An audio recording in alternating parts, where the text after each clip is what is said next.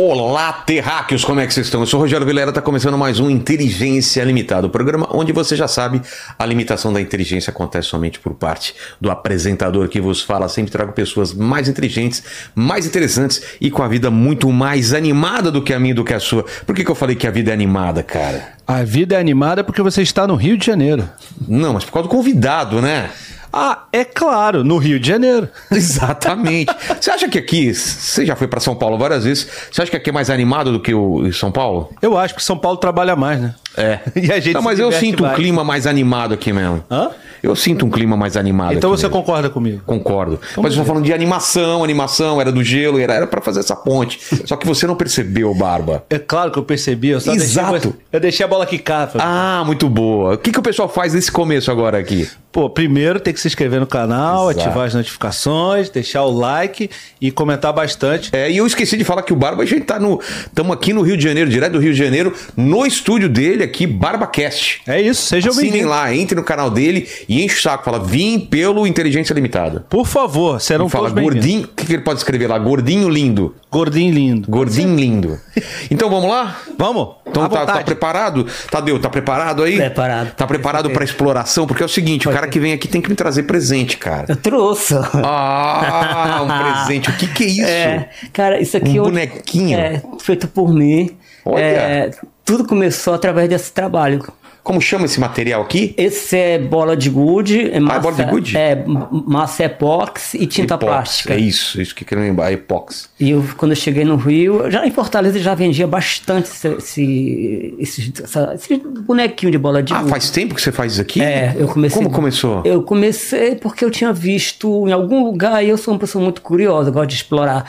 Eu pensei, eu sei fazer isso. Aí fui, eu tinha bila lá em Fortaleza, chama de bila. O que que é bila? É bola de gude. Bila? Bila. Aqui é fubeca. Quer dizer, lá em Não. São Paulo é fubeca. Não, é, é bola, é capsulinha, tem outro estado que também chama de capsulinha. Aqui no Rio chama de bola de gude. É, lá em São Paulo é fubeca. É, aí eu cheguei a fazer, aí eu dei de presente uma amiga minha que fazia aniversário na época de estudante, pô, foi um sucesso, comecei a fazer encomenda. Pô. Aí eu comecei a fazer, como em Fortaleza, a minha casa era, era a porta, era direto na calçada da rua, eu colocava lá fazendo e colocava em exposição. E a proporção que eu ia fazendo eu já ia vendendo. E fui juntando dinheiro, já tinha em mente em vir pro Rio de Janeiro. Pô, e, e vendia então Vendia legal? bastante, cara, Mas você tá falando bastante. que idade isso daí que você fazia isso? Isso foi em 83. 83, tá. 84. Pô, faz tempo. eu cheguei em 85 aqui no Rio. E aqui no Rio, sim, aí isso aí foi uma coisa assim que me segurou. Sério? Foi, eu, eu- que deu início mesmo. Pô, mas você fazia numa quantidade legal, então? Fazer uma quantidade legal. Não conseguia fazer mais porque realmente não tinha, não, não dava vazão. A produção, porque é uma produção tramo- É. trabalhosa. Aí era eu e um amigo meu, Antônio dos Santos. E é um processo que você tem que esperar a massa secar, pintar, tem que pintar tudo de branco antes para poder essas cores mais vibrantes aparecer. Mas pra fazer olhinho é na mão? Tudo na mão. Você tá brincando? É, tudo não, tudo Mas como fica mão. perfeito, olha, ficou... Pois é. Eu me destacava por causa do acabamento, por causa do detalhe, porque na época era uma febre. É, o...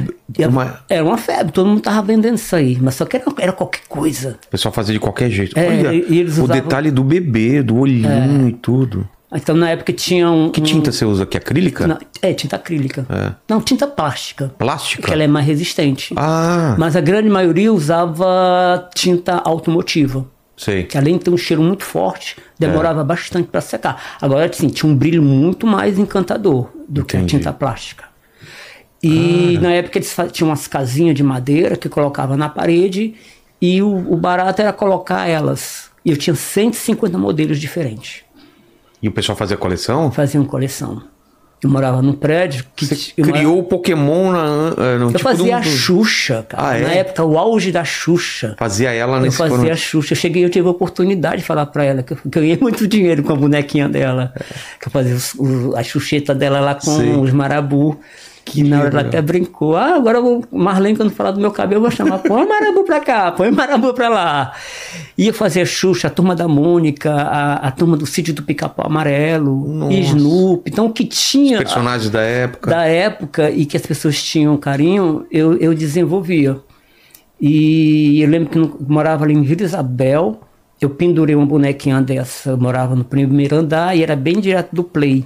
E eu pendurei uma bonequinha dessa e deixei lá. Aí passou um pedacinho, a criançada descobriu, aí pronto. Aí comecei a Quem é que vender faz? no prédio, é. Aí quem comprava eram as mães, para coleção delas. E eu vendia como camelô ali no Largo da Carioca, cansativo demais. Pô, E depois eu encontrei ali na igreja do mas você Rosário. vendia só isso ou você chegou a fazer outros produtos Não, também? só isso aí, só isso aí. Caramba. Aí eu, eu descobri que ali na igreja do Rosário havia uma espécie de, um, de uma boutiquezinha de artesanato. Aí sim, aí deixei de vender na praça e ela me encomendava tudo que eu produzisse. Então eu entregava por semana 100 bonequinhos desse. Aí pronto, ele pelo menos tinha uma, uma coisa certa, uma É. estabilidade. E no final do ano eu fazia os Papais Noéis, que vendia horrores. Imagina. Nossa, vendia horrores. Aí tinha gente que perguntava, ah, que bonitinho, o que, que é isso? Uma tartaruguinha? Mas eu ficava, na, eu ficava na minha. Eu deixava as pessoas usarem imaginação. Mas foi assim, foi o que me deu mesmo assim um, um pontapé inicial aqui no Rio de Janeiro. É. Porque eu lembro que quando eu cheguei aqui no Rio, me falaram assim: primeiro você tem que ter uma fonte de renda, é, um local para morar, e o resto você corre atrás. Aí eu pensava. Ficou isso na cabeça. O que, que eu sei de- fazer? é, a fonte de renda é isso aí, e se basta encontrar um lugar. É. Eu encontrei uma pensão e eu esse amigo meu. Mas vamos voltar. Qual é a tua relação com a arte, então? Você, era, você gostava de desenhar? Sempre, sempre, sempre. Eu lembro, eu lembro que no- na minha quarta série, que acho que é um, o, o- atualmente é o exame fundamental. Ah, não né? sei, pra O mim também era quarta série, é. Ensino fundamental, o meu, meu caderno era todo cheio de desenho, porque tudo que eu Desenhava via. tava- todo mundo, desenhava o professor. Era, tudo que eu via, eu, eu tava lá desenhando, assim. Aí eu bocejava tanto naquela aula, meu Deus do céu. Então, vindo, aí a professora pegou, cara, meu caderno. Tomou um susto, cara, me expôs. Que é isso? Caderno cheio de coisinha. Eu não quero aluno meu macho, é, com esses frufru. Eu, disse, "Ah, Nossa. eu, na hora, eu fiquei, ah. Aí depois, depois eu, eu, eu mudei de ano, aí tinha, tinha um cara chamado dele, acho que era Francisco. Aí eu vi a, a, a cadeira dele com os desenhos incríveis, cara. Desenhava bem? Demais. Aquilo me chamava tanta atenção, sabe? Os traços dele. Então eu sempre procurei, eu sempre me envolvi com, com, com pintura. Eu sempre achava que a arte eh, me projetava de uma forma que eu, como Tadeu, a minha personalidade não colocava diante da galera. Aí eu fazia sempre isso, fazia um desenho para chamar a atenção, para saber quem fez. Eu lembro. Sei bem o que você tá falando. Sou desenhista também, Pois né? é. Então a, a, minha É uma arte forma da gente. se projetar socialmente. Mas não sei você, eu era muito tímido, tinha a ver com isso também. Eu era Não, muito.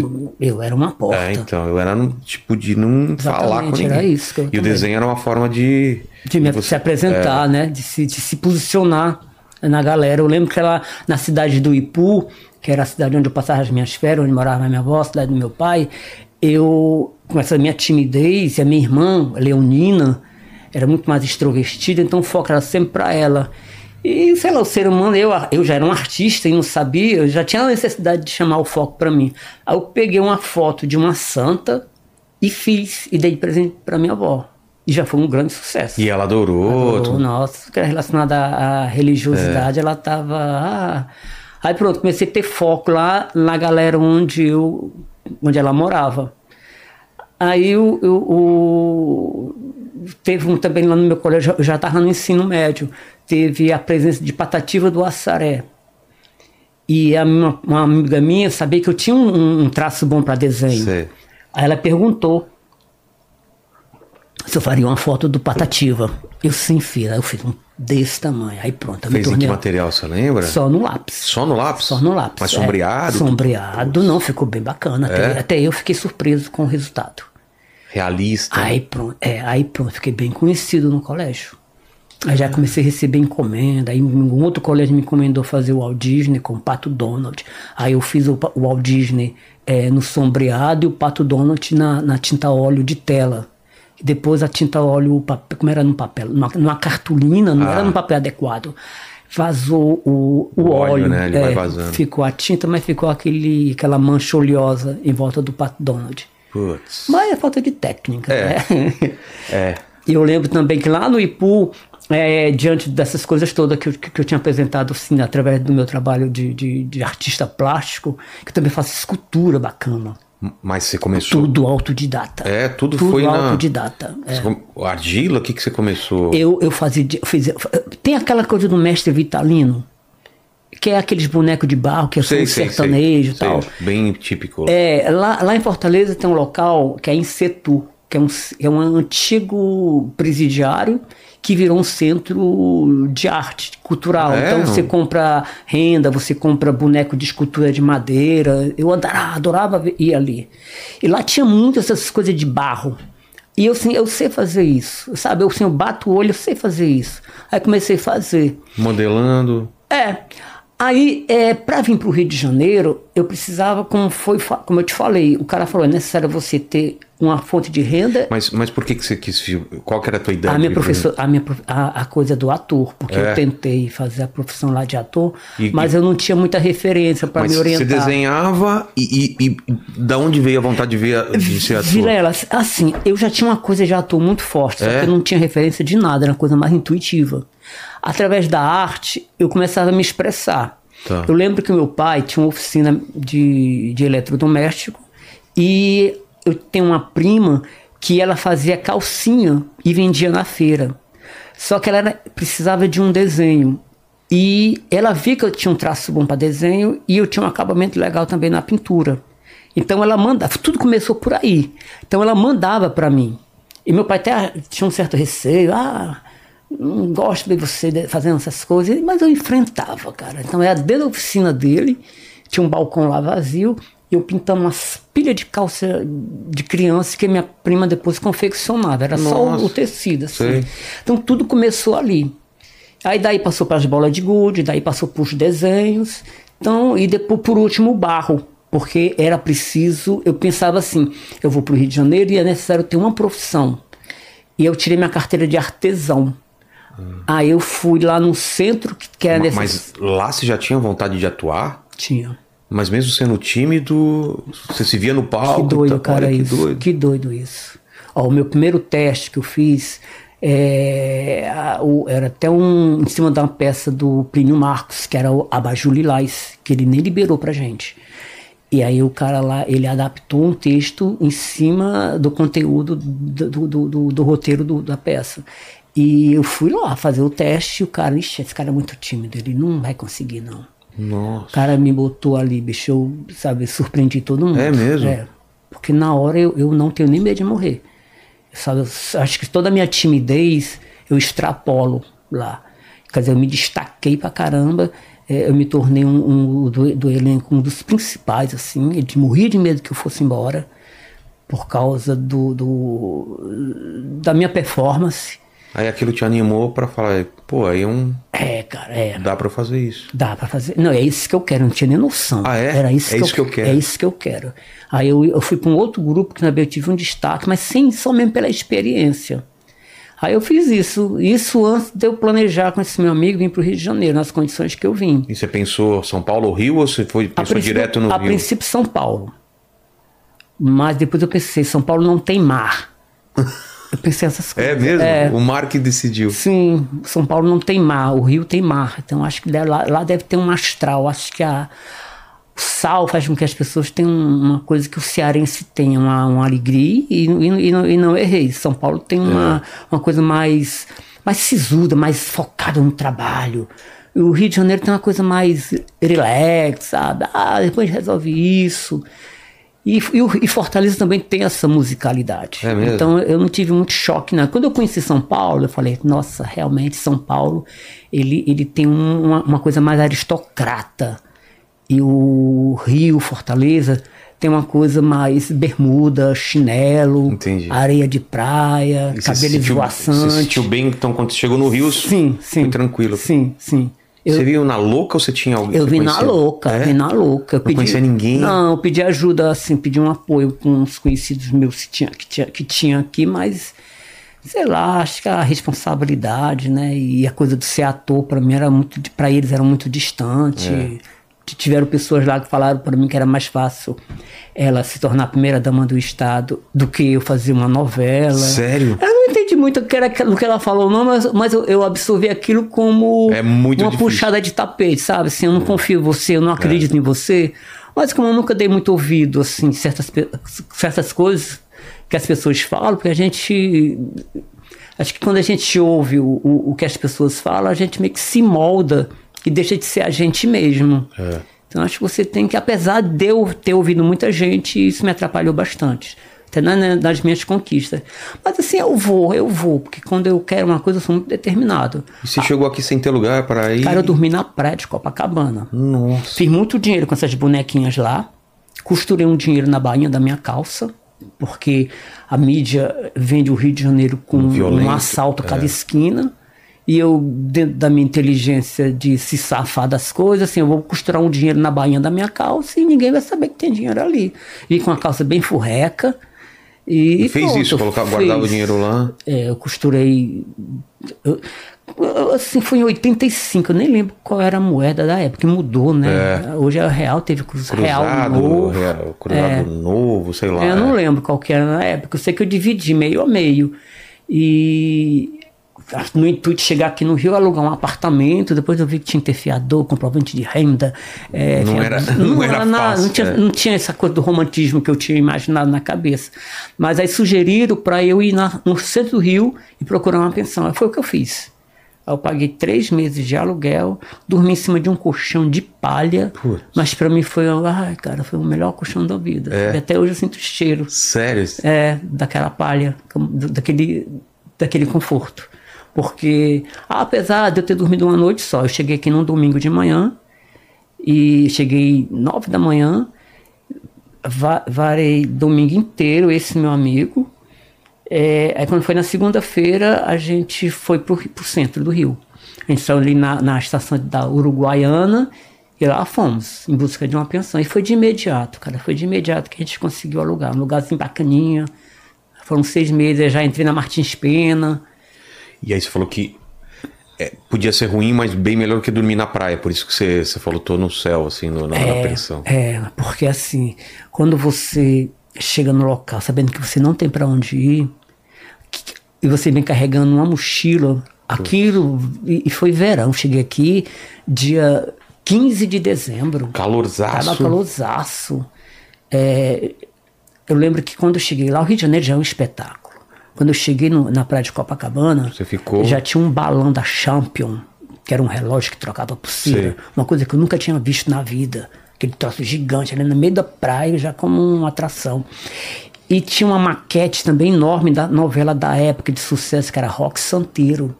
E essa, e essa maquete eu tinha visto no Fantástico, em Fortaleza. Nossa. E eu tava vendo aquela maquete ali ao vivo e a cores. Então ali já estava acontecendo as coisas.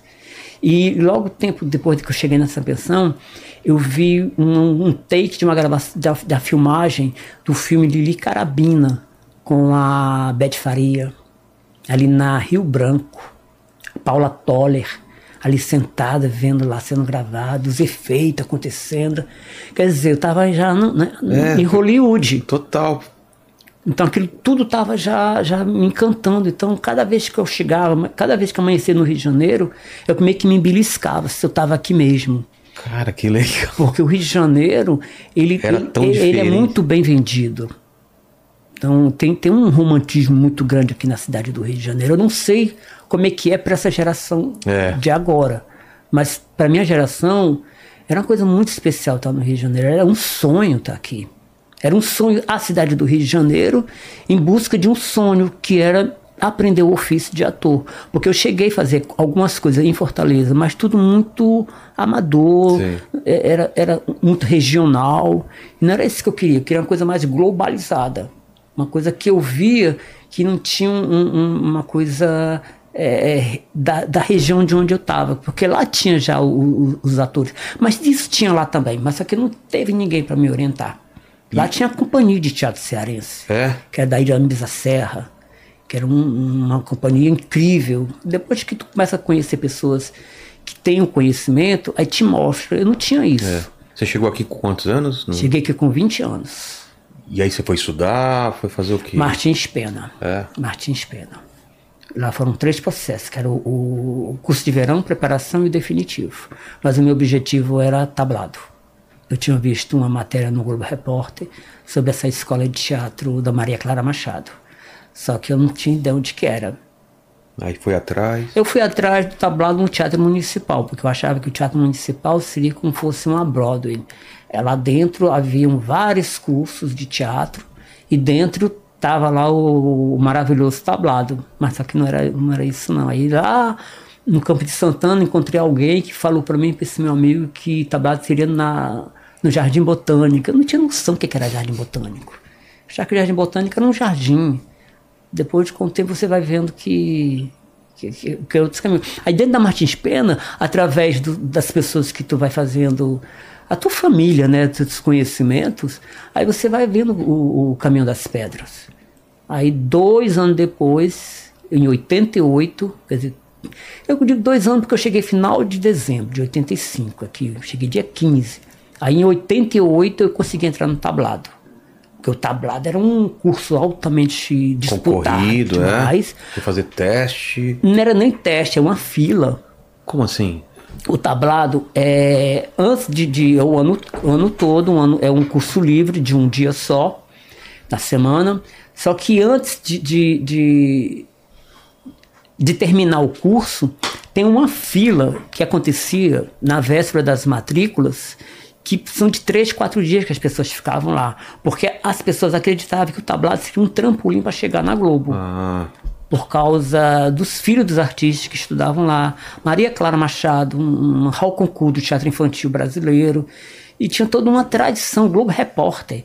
Fazia matérias incríveis sobre esse curso de teatro.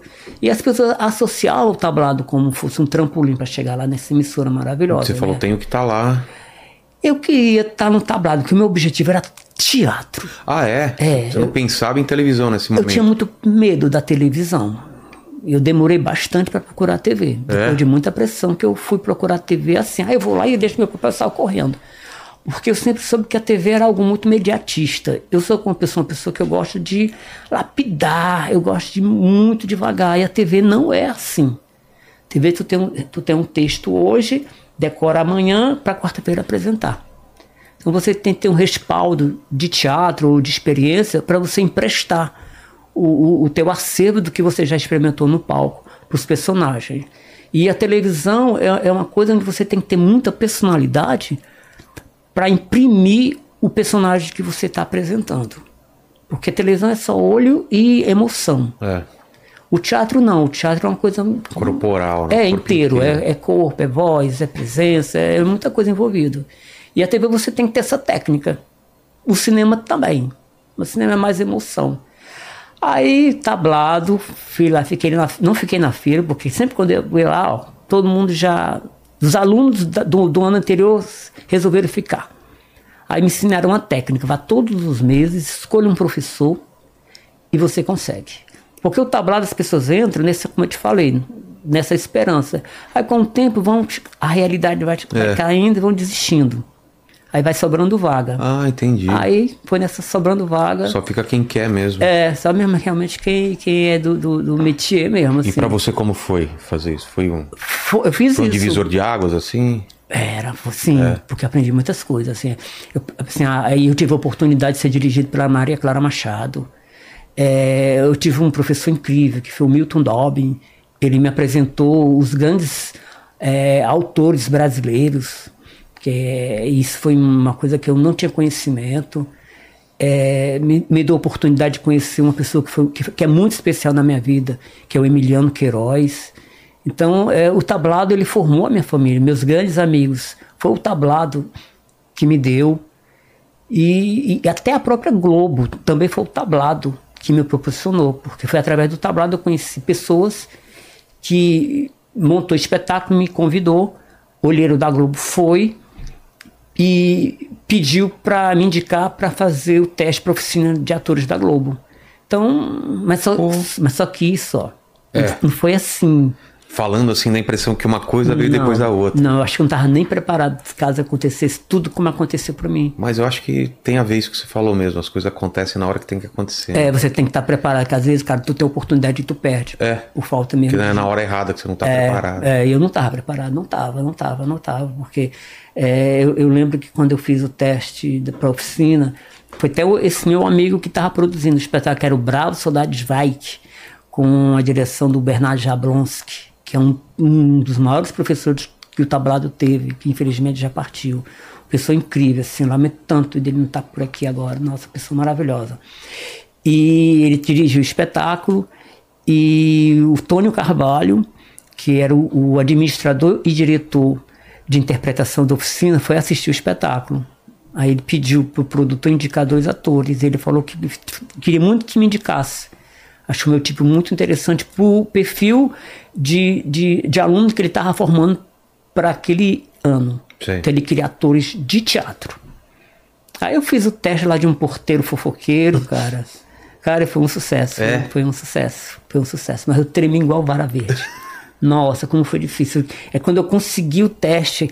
É uma alegria tão, tão inimaginável. A gente assim, imagina que vai ficar muito feliz. Mas quando tu conquista, sabe assim mesmo assim, o, o, o prêmio é, é, uma loucura, cara. É inexplicável. Vontade de sair gritando. É uma coisa muito. Porque eu, eu, eu tive, assim, a experiência da rejeição e, e a, a experiência do acolhimento por essa mesma emissora. Porque eu lembro quando eu fui fazer um teste assim, vai, vai, vai, vai, eu não quero, vai, cara, faz lá teu cadastro. Aí fui eu e um amigo meu, isso três meses antes da oficina. Tá. Só que o meu amigo era um cara bonito, padrão mesmo assim, do perfil. Depois, na oficina eu descobri. Eu, eu, eu, penso muito rápido. Aí eu fiz o, esse cadastro três meses antes para Globo. E esse meu, amigo, esse meu amigo também fez esse cadastro. Só que gostaram do tipo dele. Aí perguntaram para. Já marcaram para ele uma, uma mostragem de vídeo de um minuto e meio. Eu fui primeiro. Ele foi primeiro que eu. Quando ele saiu, ele falou: Ó, já marcaram para mim daqui a, sei lá, não lembro, quatro dias, semana que vem, uma mostragem de um minuto e meio, vou decorar esse textinho. Ah, que legal, eu, bacana, vão fazer para mim também. O processo é esse, vou também. Só que quando terminou, não, não falaram nada, só deixei o meu papel. Tá bom, muito obrigado. Aí eu inocentemente perguntei, e não tem uma mostragem de vídeo? Aí, não, que nem é assim não, são vocês que determinam. Eita. Porque eu, eu sei, cara, assim, é, é, é uma porra em ação a quantidade de atores que abordam produtores é, é complicado, é. É, é. é, muito cansativo. Se eles não tiverem essa uma postura, eles não seguram o cargo.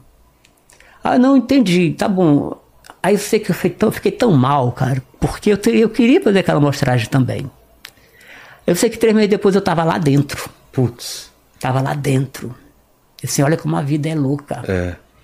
Três meses mudou tudo. Mudou tudo. Assim, a mesma tristeza. Assim, a, a, o, o, nível, o grau de tristeza que eu tive naquele momento foi o grau de alegria que eu tive também naquele mesmo local. Mas está relacionado, né? É. Se você teve a rejeição, a, a, a, tua alegria é proporcional a isso. Porque se você já entrasse logo primeiro, você ia ficar feliz. Ia ficar feliz. Mas não ia ficar tão. É, não, é verdade. Com certeza. Eu alimentei um, um vazio que ficou. É que logo em seguida. E você eu, deu um valor para aquilo porque você é. sabia o que era o contrário daquilo, né? Sim. Aí pronto, mas isso já tinha uma experiência de teatro bem grande. Já tinha uma experiência de teatro bem grande. O teatro, ele, ele mudou a minha vida. É. é. Uma segurança maior. Segurança, percepção das coisas. Eu me conheci mais como pessoa. É uma coisa. Se as pessoas tivessem a oportunidade de fazer teatro, não para que siga a profissão, mas mais para se conhecer. É é incrível, totalmente. cara, é incrível. Eu percebo que quando eu tô no palco, eu fico mais, eu tenho mais vigor de vida, meu olhar fica mais forte. É, você é obrigado, né, a ter. É, porque você, porque não é muito natural o ser humano estar em cima de um palco, um monte de pessoas te observando é. e você manter um padrão é, de, é, energético que quando termina, tua adrenalina tá aqui. E quando tu equilibra, e sobra alguma coisa. Por isso que eu observo que esses grandes artistas, quando tu encontra, principalmente cantor, quando tu encontra pessoalmente, o olhar não é um olhar aqui, é um olhar lá dentro da tua alma. E o teatro proporciona isso. Uma vez eu encontrei a, a, a Ivete Zangalo, o olhar dela é esse. É um olhar muito profundo, sabe? É um olhar que ela, ela, ela tá conversando com você com toda ternura, mas ela enxerga a tua alma. É uma coisa que os artistas têm. É uma, é. é uma coisa que a gente desenvolve é, por estar tá nessa condição de estar tá sozinho e ter uma plateia gigante emanando coisas boa, coisas ruins também, porque tem pessoas que te analisam de maneira negativa, mas É, isso faz não parte. É, não é a maior parte das pessoas. não, não, não, não, não, é, não é unânime, não. Mas hum, é isso, e, e o artista tem essa, essa coisa. Eu observo que eu fiz um grande sucesso na novela, que foi o Porto dos Milagres, e eu estava vivendo isso, que era um, um sucesso no teatro, que era Lisbelo Prisioneiro, e nessa, nesse mesmo período eu fui chamado para fazer uma novela, Porto dos Milagres. Um personagem que era, não estava nem no elenco dos créditos principais quando sobe na Sei. abertura, aparecia no final como elenco de apoio. Mas o personagem tava, eu estava tão vibrante como ator nesse período que eu extrapolei o- a expectativa daquele personagem. Eu peguei a, a novela. Foi uma revelação, ganhei prêmio. O, o- me falaram que. Eu, eu lembro que eu, que, eu, que, eu, que eu fiz um contrato básico. Mas como que foi o, o- o contato? Foi por causa da peça que te chamaram? Ou não? Eu, assim, eu fiz. a- eu- quando, eu- quando eu cheguei, eu, eu fiz Martins Pena, depois fiz é, o tablado, comecei a fazer teatro. Aí cheguei na oficina, é, acho que foi em 96 a oficina. Aí eu fiz uma novela, é, Meu Bem Querer. Não teve repercussão, eu fui na inocência achando que ia ficar famoso, assim. E não teve repercussão, mas teve o conforto do contrato, de plano de saúde e tal. Aí fiz. ano- virou o ano em 2000. Aí Eduardo Barata eh, me convidou para fazer eh, um teste para a peça do Guel Arraes, que era Lisbela e o Prisioneiro, porque tinha um ator que tinha saído e ele estava para estrear, então eles precisavam de um ator já treinado, pelo menos nordestino. Entendi. Aí eu fiz o teste pro personagem que era do Nanini, na época era Marcos Oliveira, o Tunico, o, o, o Beisola da Grande Família. E a Virginia Cavendish sugeriu para eu trocar. Eu ficaria com o personagem que ele fazia, que era o Cabo Citônio, e ele faria o Matador. Porque eu não tinha é? vigor emocional para ameaçar ninguém. Entendi. E eu, olha que eu me esforcei. É, eu, eu, o- toda- O Guel ria bastante da minha situação. Tentando intimidar. É, galera. é. Aí, mas só que no final ele falou: a gente não pode perder essa figura. Aí a, a Virginia Cavendish, então a gente troca o personagem. A gente fala com o Tunico, com o Marcos Oliveira, vê se ele topa. Aí ele faria, Olha o- só. ele faria o Matador e ele faria na época o, o Citônio. E ele faria o Ah, é? Matador e o Tadeu faria o Cabo Citônio. Aí quando fez a troca, ó, Fe- encaixou e encaixou perfeitamente. perfeitamente. Aí foi nesse período que aí entrou. Acho que tava Brava Gente, não, Brava Gente foi depois. Aí nesse período a Globo me chamou para fazer esse personagem, que era o Venâncio, que seria uma dupla com a Zezé Polessa. Porque eu já tinha um cadastro na Globo, já tinha feito essa oficina, então já Sei. tinha um histórico lá dentro. E eles estavam muito interessados pelo meu biotipo. Aí juntou uma coisa com outra. O Guel tá padrinhando o cara. É. Então vamos levar porque tem futuro. Aí E pronto. Aí, aí, eu, aí- aí, eu fui naquela coisa. Vai ser mais um parecido com o meu bem querer. Mas não foi, cara. Três meses de novela. Explodiu. Explodiu. Assim, eu entrei na lojas americanas, tive que sair porque Sério? eu tumultuei lá. Cara, que... Eu era, eu era os queridinhos da- das madames. É? porque eu fazia o mordomo da Zezé e meio que protegia ela. E as mulheres ficavam encantadas com, com, com esse luxo de ter uma, uma pessoa tão atenciosa. E pronto, então eu caí nas graças mesmo dessa galera. E aí era sucesso na peça e sucesso na televisão. E como foi pra tua cabeça aí, tipo, conseguir, depois de passar tudo que você passou, que, que, como que foi pra você? Olha, talvez se eu tivesse vivido isso logo quando eu cheguei, talvez eu fosse pirar o cabeção. E a snob, virar É. snob. Ia pirar, talvez eu ia pirar o cabeção, porque é, é, muita, é muito poder que dá uma É de pessoa. uma hora pra outra, de É. repente você não dá pra sair na rua, né? É. Mas como eu já estava mais treinado em relação ao que o Emiliano falava, que é uma profissão que você não pode ter apego, é uma profissão onde você tá aqui, depois tá aqui. É. Então não se iluda, não se iluda. Porque o, o sucesso é uma coisa muito, muito volúvel. Ele, do jeito que ele vem, ele vai. Então, o difícil de sucesso é você manter um sucesso, um sucesso, um sucesso, porque você estar sempre apresentando coisas diferentes. E então, quando chegou, eu só fiquei assustado em invadir a minha, a minha privacidade. Porque o telefone nem existia celular. Ah, não? Isso foi. Tava, o, o celular estava chegando. Isso foi em 2000, acho que foi em 2001 para 2002. Nossa. Aí eu sei que o telefone lá era telefone de linha, era o tempo todo ligando, ligando. Eu, Nossa, que coisa chata. Porque a- as revistas queriam saber quem é essa pessoa. E ao mesmo tempo era muito instigante aquela, essa, essa experiência. E aí eu vi que, ah, cara, que vida difícil vai ser pra mim. Esse telefone, eu, morro de, eu tenho preguiça de falar o telefone. É? Tenho mesmo. Eu gosto de falar bem objetivo e pá. Escrever é melhor. E, e- eu começava a falar, falar, falar de novo. Aí comecei já a ter um texto. Porque era tudo a mesma coisa. Então já, já decorei um texto pra não ficar querendo inventar palavras, sabe? E aí pronto. Aí foi diminuindo, diminuindo. Aí veio a Era do Gelo, veio a turma do Didi. Era do Gelo vem que ano? 2002. Cara, a gente tava lembrando isso antes de começar o papo. Faz tudo isso de tempo. É, Era do Gelo. Cara, foi um sucesso absurdo, né? foi. E olha, e olha que quando eu fiz o teste, eu não, não esperava não. É? Porque é difícil dublar. E eu nunca tinha dublado. Nunca tinha vida. dublado? Não. E a minha dicção era ruim pra caramba. Eu, eu tinha o hábito de comer a última sílaba. As pessoas... Eu tinha- sempre tinha que falar duas vezes. E eu ficava chateado. Mas não, porque realmente, eu, depois que passei a, a me ouvir, eu sinto que mania eu tenho de engolir as últimas palavras. Agora não. Eu faço... é, quando eu vou ler, eu leio em voz alta.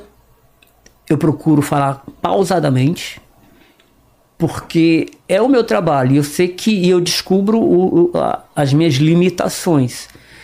E isso faz com que eu seja chamado para trabalhos. Porque se você tem essa- essas limitações e você não trabalha isso, você fica na desvantagem. Porque essa é minha profissão, é uma profissão de muita, de muita concorrência e, e concorrente com pessoas incríveis.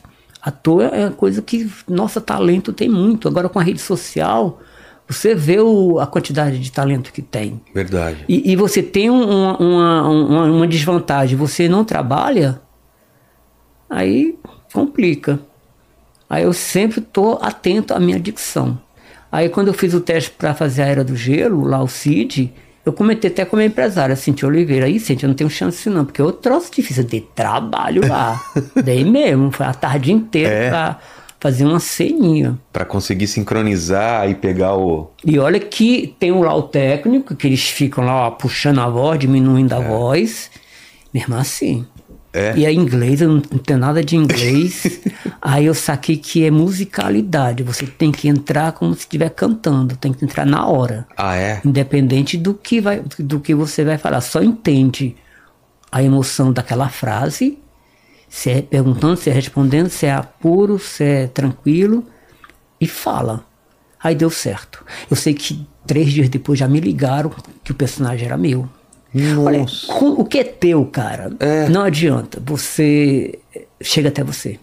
Não adianta. Aí pronto, eu fiz o teste, aí fui lá, passei. Aí eu tava na novela, tava no teatro e tava dublando a Era do Gelo. E o personagem mais querido, né? É, e, e o Cid, e essa, o primeiro filme, que era do bebê, eu acho que eu levei cinco dias para dublar. Acho que era de manhã e à tarde. Olha o trabalheiro que eu dei pra eles. É mesmo? É, e os caras fazem isso na manhã. Ah, era, era pra ser mais rápido então? Sim. eu dei trabalho pros caras. Eu, eu desenvolvi um calo nas minhas pregas. De tanto. Porque era no Você teatro, faz. Nossa! era na televisão e era na- no estúdio de dublagem. Aí eu comecei a perceber que minha voz estava meio velada. Aí eu fui lá no fono, aí eu tava com dois pontinhos. Vou fazer assim, dois pontos de caneta esferográfica. Mas aí, como eu já tenho uma voz muito metal, então não me atrapalhou muito não. Aí quando terminou de dublar o filme, aí a- coisa se equalizou. Mas, Mas você aí, esperava que ia ser sucesso o filme? Não. Você já tinha ouvido falar? Porque, é, o primeiro. Tudo bem, depois ficou mais fácil saber que os outros iam ser sucesso, mas era do gelo. Ninguém imaginava que ia fazer aquele sucesso. Não, né? e, o, e o ator, quando ele faz o trabalho. No meu, no meu caso, por exemplo, quando eu faço um teste, eu, eu não tenho muita. Eu não crio muita expectativa do que eu tô fazendo, assim, em relação assim, do que, que é o trabalho. Lógico assim, que eu seleciono para não ser qualquer coisa, mas assim, eu, eu tô indo mais pelo trabalho, É. mais pelo exercício que eu vou ter Pelo fazendo. desafio, é, né? por esse trabalho. Aí o sucesso é um, um fenômeno, é uma consequência. Quantas peças eu fiz, meu Deus do céu, Castro. Assim, eu lembro de uma peça, a primeira peça profissional que eu fiz, que é O Homem e o Cavalo, onde eu conheci o Emiliano Queiroz. Era uma super produção. Era patrocinado da Shell, eram 33 atores, atores incríveis, cenário incrível, tudo muito majestoso. E no teatro Vila Lobos, que é um teatro, infelizmente, está em ruínas, mas é um teatro quando ele está na sua ativa, ele é um teatro imponente, confortável para o elenco, confortável para a plateia. E foi um fracasso. Não dá para entender, né? Não dá para entender. Você tem todos os elementos lá e não, É. não vira. Às vezes tinham 12 pessoas na plateia e 33 atores no palco. Nossa. Aí vinha às vezes uma peça simples e é um fenômeno. Aí o Lisbela é, tinha uma coisa já muito mais assim, mais esperada, porque era a direção de Guel Arraes. E um texto muito interessante. E um elenco também incrível. Então ali não tinha como não dar errado. E foi a primeira peça que o Guel dirigiu. É? É. E foi uma experiência incrível. Ali eu descobri que a, a nossa mente, a nosso cérebro, é um balde sem fundo. O mais informação que se passa nele cabe mais, porque eu nunca tinha decorado tanto texto. E o medo que eu tinha de esquecer da branco? Passava o dia inteiro passando o texto lá em casa. É. E da minha casa pro teatro, eu passava duas vezes. Eu nunca dei branco. É. É. Porque tem essa coisa, viu? Putz, nunca dá- aconteceu na Não. tua vida da. Cara, deve ser um desespero. Cara, eu sou muito neurótico. Imagina você não saber o que falar. É, porque eu acho que quando a gente vai adquiri- vai adquirindo assim, uma certa zona de conforto nesse, nessa, nessa- nesse lugar, pode acontecer isso. Porque você não se, não se cuida tanto. É. E quando você ainda está inseguro, você se previne para não acontecer isso. Faz sentido. Mas é, é desesperante. E essa peça Lisbelo e Prisioneiro, além de você ter a fala, as marcas eram exatamente de acordo com o que você estava falando. As marcas foram criadas pelo Guel. E você tornava orgânico. Então tinha uma sequência que eu fazia com o Bruno Garcia. é, ele estava na cadeia, que era o Leléu. Ele estava na cadeia e eu estava dando água para ele. Só que eu acendia a, a vela e eu pegava a garrafa, isso numa- na, na, na fala mesmo, preciso Sei. mesmo, enchia. Só que ele apagava a vela, o, o personagem do Bruno. E eu olhava, ué, eu lembro que eu acendi isso. Botava a garrafa aqui, não chegava nem encher o copo, porque eu sacava que a vela apagou. Sei. Botava a garrafa aqui e acendi conversando com ele. Pá. Olhava, tá. Ele apagava de novo. E tinha que estar tudo no, no E mesmo. no, e no ritmo, porque tem que ter o Nossa. ritmo, tem que ter o time da comédia. É. E isso, imagina, você esquece um texto que ainda tem essa ação física. Cara. Nossa, embananar tudo. Então, foi um, foi assim, essa peça foi um divisor de águas na minha carreira. A peça do Guel foi um divisor de águas. Um desafio absurdo. Muito desafiante. Foi pra caramba. E eu entrava na segunda parte do espetáculo. E era, nossa, que sucesso, viu? Que sucesso, que sucesso. Nós colocamos em três dias lá em, em- Recife é, 6 mil pessoas. 2 mil pessoas por, por sessão. sessão. Foram 6 mil. E logo depois teve o filme, Lisbela e Prisioneiro. Aí o Renato Aragão, eu fiz a novela, foi sucesso, saí da novela, fui, fui participando de todos os produtos que cabiam no meu trabalho. Brava Gente, Os Normais, A Grande Família. Aí cheguei na turma do Didi. Aí o Renato, ai, eu preciso ficar com ele, que eu já tive um desse, que ele associou ao Zacarias. Ah. Porque eu usava a, a voz desafinada, que era o meu trunfo. É, você estava fazendo aqui pro filho do, do, do Barba, o, o- o personagem aqui. Você já. Essa, essa voz você já acertou logo de cara ou eles foram mexendo, você foi mexendo? Não, eu, eu- assim, televisão tu já, tu já, já chegou com um personagem. já chega e já. É. Você já tinha Cê- pensado nele. Eu pensei assim, porque eu tinha feito um monte de participação nos produtos da casa. Sei. Eu e o Renato seria mais um, mais uma Não, passagem. não, não, tô falando no, no, no Era do Gelo. Cara, na era do gelo, assim, como eu te falei, eu nunca tinha feito dublagem. É. Então, assim, eu usei minha intuição. Eu sou um ator muito intuitivo. Eu vou olhar e, e vou ver o que, que, que cabe nesse personagem, assim. E olha aquela boca desse tamanho, com a língua solta, É. o John Leguizano, ele colocou uma, uma coisa da língua solta. Mas eu, que estava começando a dublar, ainda vou ter essa loucura de botar uma língua solta. Só doido, assim. Eu vou botar uma voz bem estridente, que cabe. Parece que estão pegando ele aqui pela assim, estão riscando ele. Para com isso que isso tá doendo. Foi assim que eu imaginei. Entendi. O Cid. Como se ele estivesse sendo esgarniçado aqui por trás. Para, para, que isso dói. Que era a cara do Cid, uma coisa assim, rasgada pra trás. E fui nisso e deu muito certo, deu muito certo. Eles não pediram pra fazer o lance da língua e tal, Não. de ser. Não. A única coisa que eles pediram pra acentuar o sotaque nordestino. É? É. Você tinha tentado tirar e eles falaram. Cara, eu tava vindo de um personagem do Nordeste, que era o Cabo Citônio. Um personagem, como eu te falei, eu passava É. o dia inteiro passando o texto do Citônio. Então eu tava com sotaque aqui, ó. Tava falando mais com sotaque do que os próprios nordestinos lá. Entendi. E de repente foi fazer um personagem, eles, pedi- eles pediram pra eu diminuir. Eu, eita. E fazer uma novela com sotaque também. É. Eu, eita. Mas, mas aí a Mas- gente consegue, porque é. tem uns, uns, uns, uns botãozinhos que a gente vai equalizando Sei. que você consegue. Sabe, você tem essa, essa noção. O ator tem que ter noção. Tudo, a gente tem que ter muita noção. Eu- a gente, quando eu fazia oficina, a gente fazia lá com a Ana Kifuri, que é uma, uma, preparadora corporal genial. E ela falava que nós atores, a gente tem que ter a consciência corporal, a gente não pode ser alienado fisicamente. Porque o ator, quando começa a fazer teatro pela primeira vez, tem um movimento do pêndulo. Tá parado, aí quando vai falar, não, mas você falou pra mim Ah. que amanhã eu tenho que estar aqui. Ou então, tá parado, quando vai falar, joga o corpo pra frente. Isso aí não tem consciência corporal. É. Ou então, quando vai falar, é, põe a mão nos bolsos. Quando para de falar, tira a mão dos bolsos. Isso é falta de conhecimento. Como é que tá a tua postura?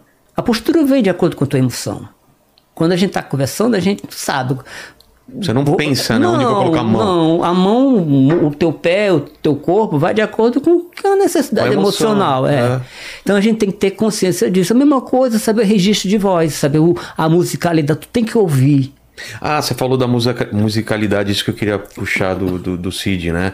Porque ele tem, né, uma. Tem.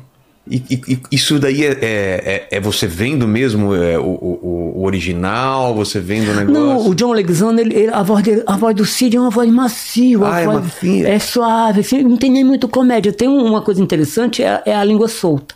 A língua maior que a boca. Tá. Mas a voz do, do, do, do Cid americano é suave, é gostosinha de ouvir. Pô, então a, a é, nacional ficou muito mais é, legal. a, né? minha, a minha é, é Porque ela- taboca rachada Porque e a ela já é engraçada de cara, né? é. E combina com a expressão Combina dele. demais. Combina com a expressão dele. Aí, é, o Renato, passei pelo Renato. Tá. Aí o Renato, ele vai, ele, eu quero ele, eu quero ele. Aí eu assinei contrato com, com, com, com ele. Qual Só- que era, qual que era a ideia? Quando ele- você te- falou com ele, ele falou o que, que ele queria, qual que- por que, que ele estava te escolhendo? Não, não, foi a Cíntia. Quando, quando tinha o Scalamandré, era o produtor executivo da época. Quando terminou a gravação, ele falou assim: Olha só, o Renato gostou muito de você.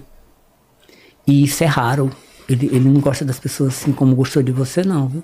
Te prepara que vem coisa boa. Pô, Eu já, eu já saí com essa informação. Aí, é, três dias depois, a Cintia me liga, minha empresária. Olha, Renato, tô- já ligaram para ela, o Escalamandré, já ligaram para ela para saber como é que estaria a minha disponibilidade para me tornar fixo do programa.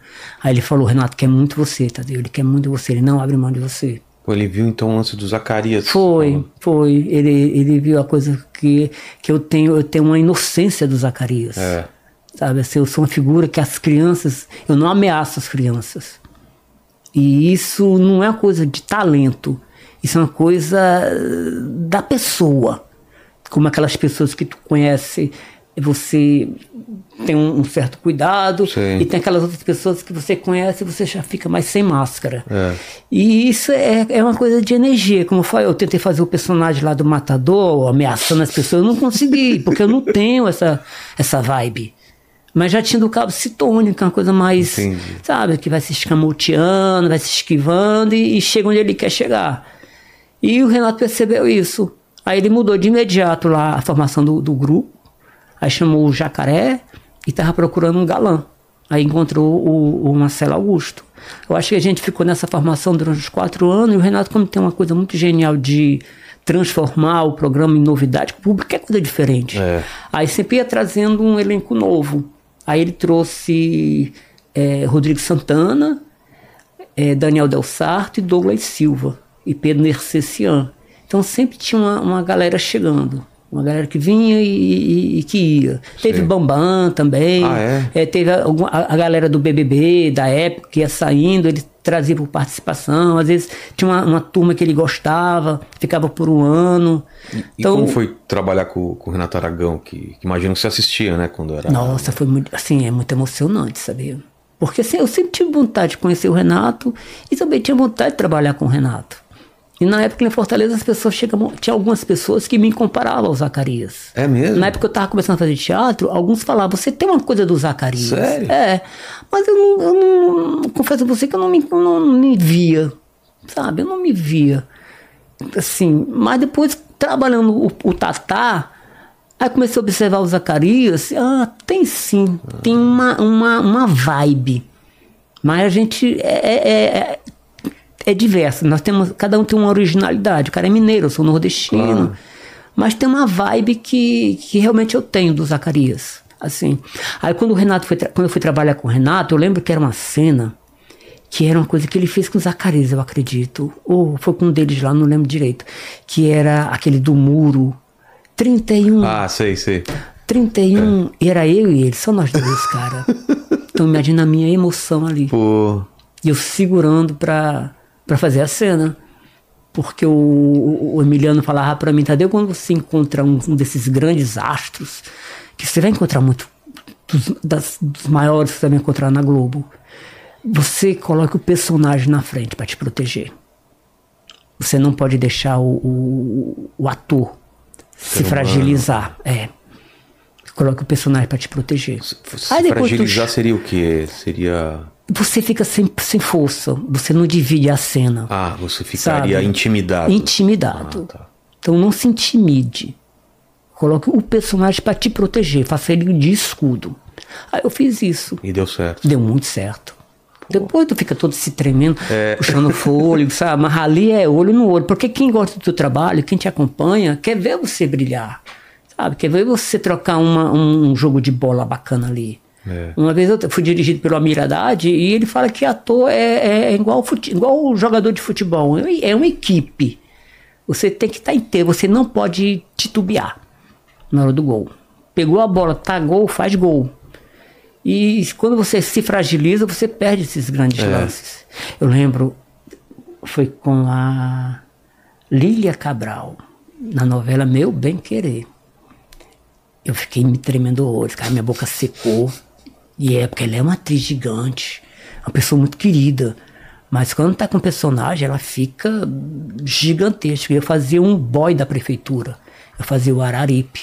Como eu sabia que quando eu tô tímido, quando eu tô ameaçado, eu fico com a boca seca. E quando a gente tá com a boca seca, a tua, gruda a tua língua, tu não consegue falar direito. Eu já levava um house daquela preta, Sei. jogava na boca, salivava horrores e entrava em cena. Ah. Aí quando eu vou, vou com tudo. Ainda tinha que brigar com ela. Meu personagem tinha que brigar com ela. Então eu tava salivando horrores. Tem que ter os truques, cara. Olha só. Eu sou, eu sou malandro, cara, pra essas coisas, sabia? E eu que imaginava que o House Preto era pra outra coisa, hein? Ah, tem isso também. Você tem os, sabe, tem essa fa- tem essa os- fama aí. Tem os códigos. Não, e tem outra ainda do, do, Ixi, eu já não sei. motorista de Uber, já É, falou? Pois é, os códigos são esses É, do motorista tem de o, Uber. colocar o, o, o House Preto, né? Depois pesquisem o que significa o House Preto no painel do, do Uber. Aí eu, eu fazia isso pra poder segurar a situação. Aí eu fui na cena do meu bem querer também, logo no comecinho lá. É, era com marca com a direção do Marcos Paulo. O cara me chamava de Tiago. Muitos me chamam de Tiago. E eu, ai meu Deus do céu, quem sou eu pra falar pra voz do Deus? Porque ele falava no microfone lá na suíte. Aí, Tiago, vai pra lá? Aí, Você não corrige. Virou Thiago. porra, como é? Não, aí falaram pra ele lá. Ah, falaram. Oi, cara. Tadeu! Porra, cara! Tu quer ser conhecido como Thiago, porra? Falou, não vou nem corrigir. Né? Como é que eu ia corrigir, cara? Não tinha como. É Tadeu. É, pô, mas eu não tinha esse poder, não, bicho. Aí eu tava todo me tremendo lá. Aí o, o- eu tinha que abrir uma. Tinha, tinha uma cena que eu tinha que abrir.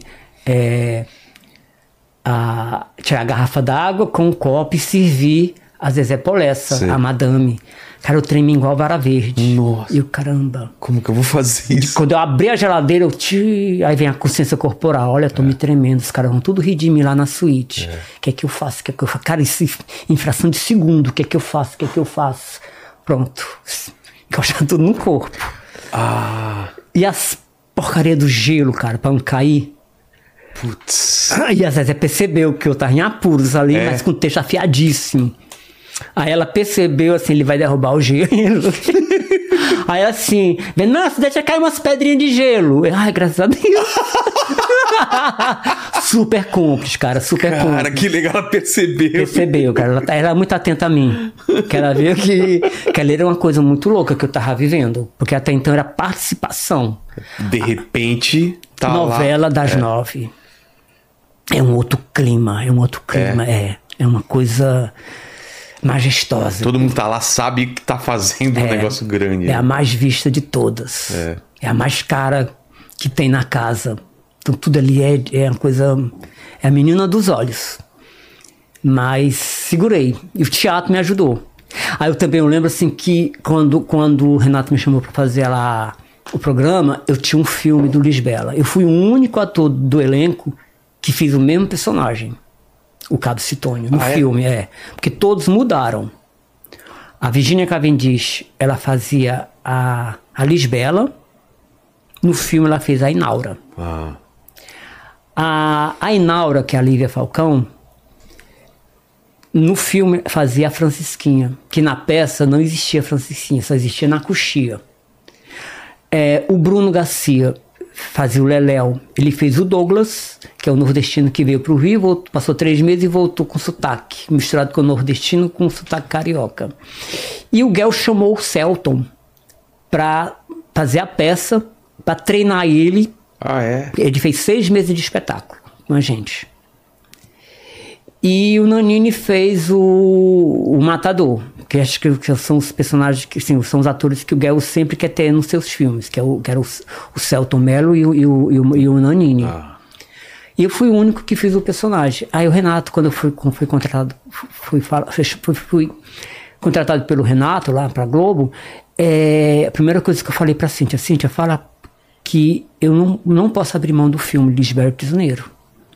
Mas o Renato entendeu, não, ele, Ah, faz, ele faz o filme e depois ele vem pra cá e pronto. Aí pronto.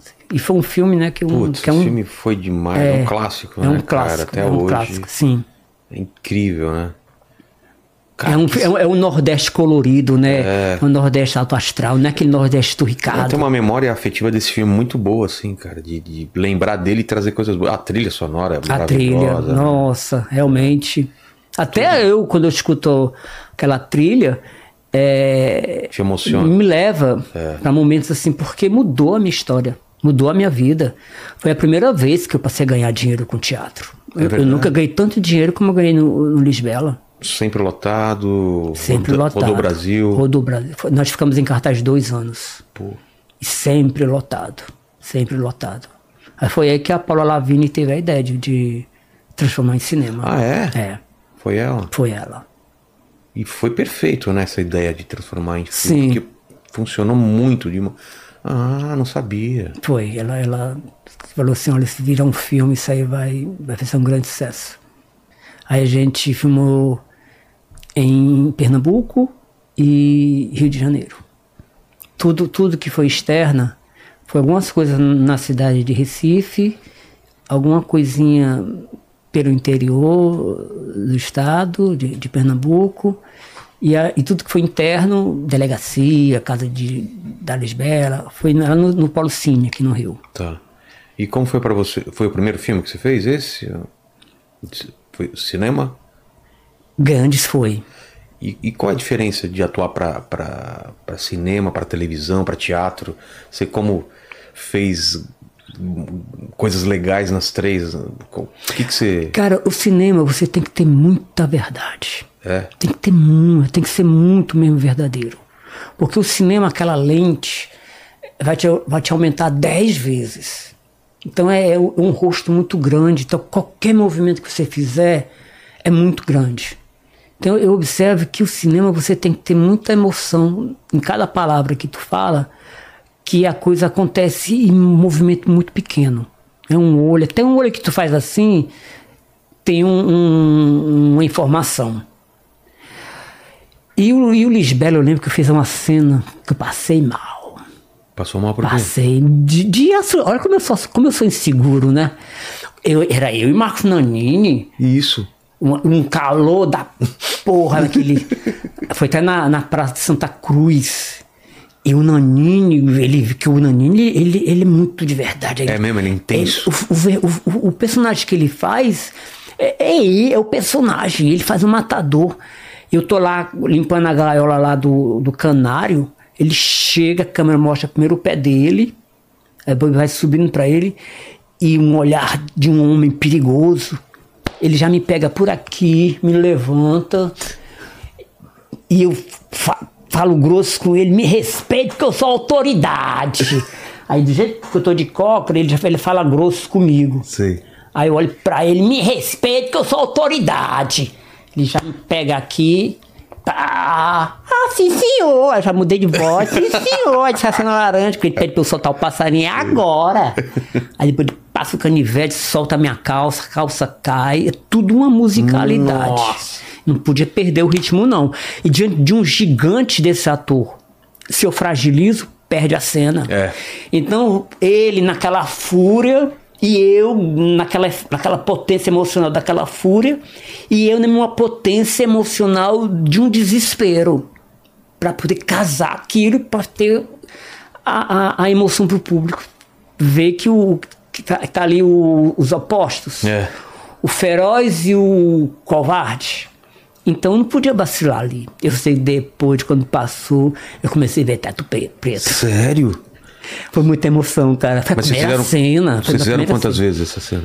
Podia demorar muito, não. É? Não, porque o Guel falava que cinema é muito caro. e a gente ensaiou um mês antes. Ah, é? Pra não ter muito demora. Não, a gente era muito rápido. Era praticamente umas duas, três, quatro vezes. Caramba, que maravilhoso. É película. É película. Ah, era película, película. não era nem digital na época. Não, película. Então tinha que. É. Então todo mundo tá tudo muito afiado.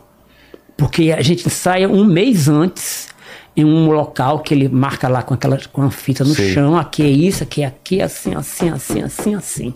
Quando chega lá no set, a gente tá. Vai, vai, vai. Tranquilaço. Cara, e você passou mal depois de tanta intensidade? De muita emoção, cara, ali. Mas foi só esse dia, porque foi minha primeira cena. Entendi. Aí me trouxeram, mas eu, isso ninguém soube. É? É, eu sempre sou assim, o cara já levou um choque. Também filmando. É? Mas... E ninguém soube. Que, que, que, Cara, eu tomei um choque. No, a gente tava filmando o casamento do Leléu, não, do Douglas com a Lisbela, e o personagem do Leléu, que é do, do, do Celton, tava de coroinha, com aquele turíbulo, assim. E tava chovendo horrores aqui no estado do Rio. Chovendo horrores, um ônibus ali, eu, cara, quando eu peguei a maçã dele, fiquei grudado. Olha como eu sou maluco. E eu, aí? Eu, porra, ninguém pode ver que eu tô tomando choque. É, que doido. Podia ter gritado, É, podia ter na ajuda. Hoje eu não faço mais isso. Eu, segu- Fiquei, cara, e eu ah, soltei assim, avisei, olha só, tá dando choque. tá dando choque, ninguém chega aqui não tá dando choque, tá chamando alguém da produção. E a, e a, a Débora tava vindo, cara, era a próxima que ia tomar um choque. Você tomou no lugar dela. Tomei. Cara. Eu, sou, eu era assim, eu, eu tinha muito cuidado com o que as pessoas iam pensar. Mas aí o, o filme foi isso, foi, foi o, o, o primeiro filme que eu fiz e já nessa proporção. Eu já tinha feito umas participações em, em filme onde não me exigia muito como ator. Quais que você tinha feito antes? Eu tinha feito Um Tempo das Uvas. E o mais, assim, an- antes do Tempo das Uvas, foi um filme chamado Tangerine Girl, que é um curta-metragem. Que era com- baseado num conto da Raquel de Queiroz, com o roteiro do Emiliano Queiroz e da Liloy Bubli. E eu tinha feito uma peça do Emiliano, que era Sara Severina, era das Coca-Colas. E, e eu tive um destaque bem legal, que eu fazia dois personagens. Eu fazia Zé Mocinho, que é um filme que passava nos anos 40, na chegada da, da, da tropa americana lá em Fortaleza, que é a história do Emiliano Queiroz. Então era a tropa americana em Fortaleza e os cearenses não sabiam o que, que era, o que estava acontecendo assim, trouxeram uma Coca-Cola, ninguém sabia o que, que era aquilo, as meninas se apaixonavam pelos, pelos americanos, com sonho de ir embora para a América, e elas eram mal faladas, então era chamada de garota Coca-Cola. Então toda garota Coca-Cola era considerada uma menina mal falada. Ainda tinha a Coca-Cola do gargalo, que era mais falada ainda, que eram as mais ousadas. Sei. E, e nessa época, nos anos 40, a Carmen Miranda fazia muito sucesso. E meu personagem, que era o Zé Mocinho, era muito apaixonado pela Carmen Miranda. Então, só que ele não tinha acesso à televisão, não tinha acesso, só tinha acesso a cinema. Então ele via a Carmen Miranda no- nos recortes. E nessa peça tinha o Cabo Citônio, que fazia a Carmen Miranda e saia correndo e voltava de, de- desse- do cabo da época da, da Gestapo, a perseguição do- dos judeus, essa loucura toda, Sei. esse espetáculo.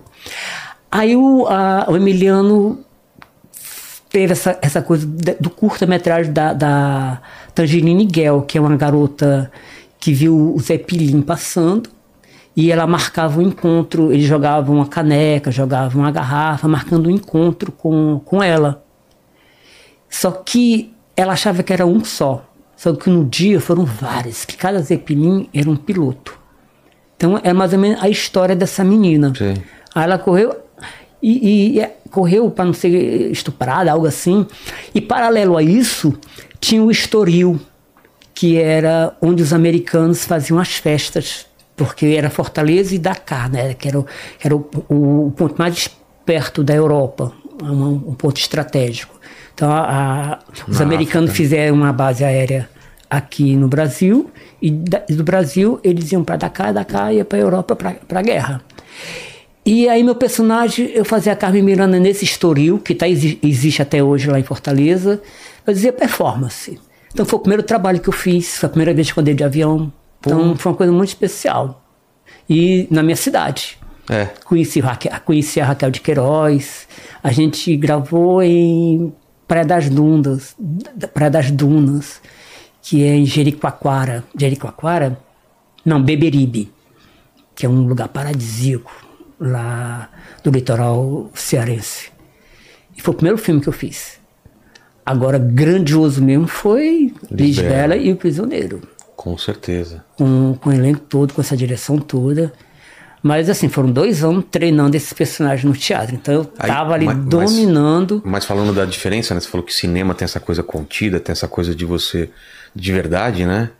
E o teatro é o que? É uma, é uma potência, é, é a- porque televisão você falou que não tem muito tempo, né? Tem que ir lá, você tem que estar pronto. Televisão, é, televisão. Eu, eu- vejo a televisão assim. Lógico que você tem que fazer coisa legal, mas eu vejo a televisão como um- um rabisco. Entendi. Às vezes você acha que não ficou legal, quando você vê no ar, nossa, como ficou legal, como ficou bacana. Porque tem muito jogo de câmera, sabe? Às vezes não deu certo a tua voz, a tua voz vai aparecer em off Ah. e vai estar a expressão do ator que tá mandando muito bem. Entendi. É, Então tem, tem. Tem vários truques, É, né? o teatro, o teatro é, é do ator. Ali a televisão é da direção. Porque ele escolhe o ângulo, ele escolhe quem que vai aparecer. E o teatro não, quem escolhe mesmo é o público. O público vai ver É ele que vai. ele vai ver quem é o ator que ele quer olhar. Aí você tem que ter muita consciência corporal para não fazer movimento que vai passar um código errado. Então, o teatro é, é o corpo inteiro. Então, e, e não pode fazer movimentos curtos. televisão tem que fazer movimento curto. Você não pode abrir um braço assim. É. E geralmente, se você puder fazer um movimento físico, leve até tua, até o teu rosto, sem cobrir. Porque aqui tu vai garantir que, que, vão, que vão focar. Já o teatro não, o teatro é corpo todo.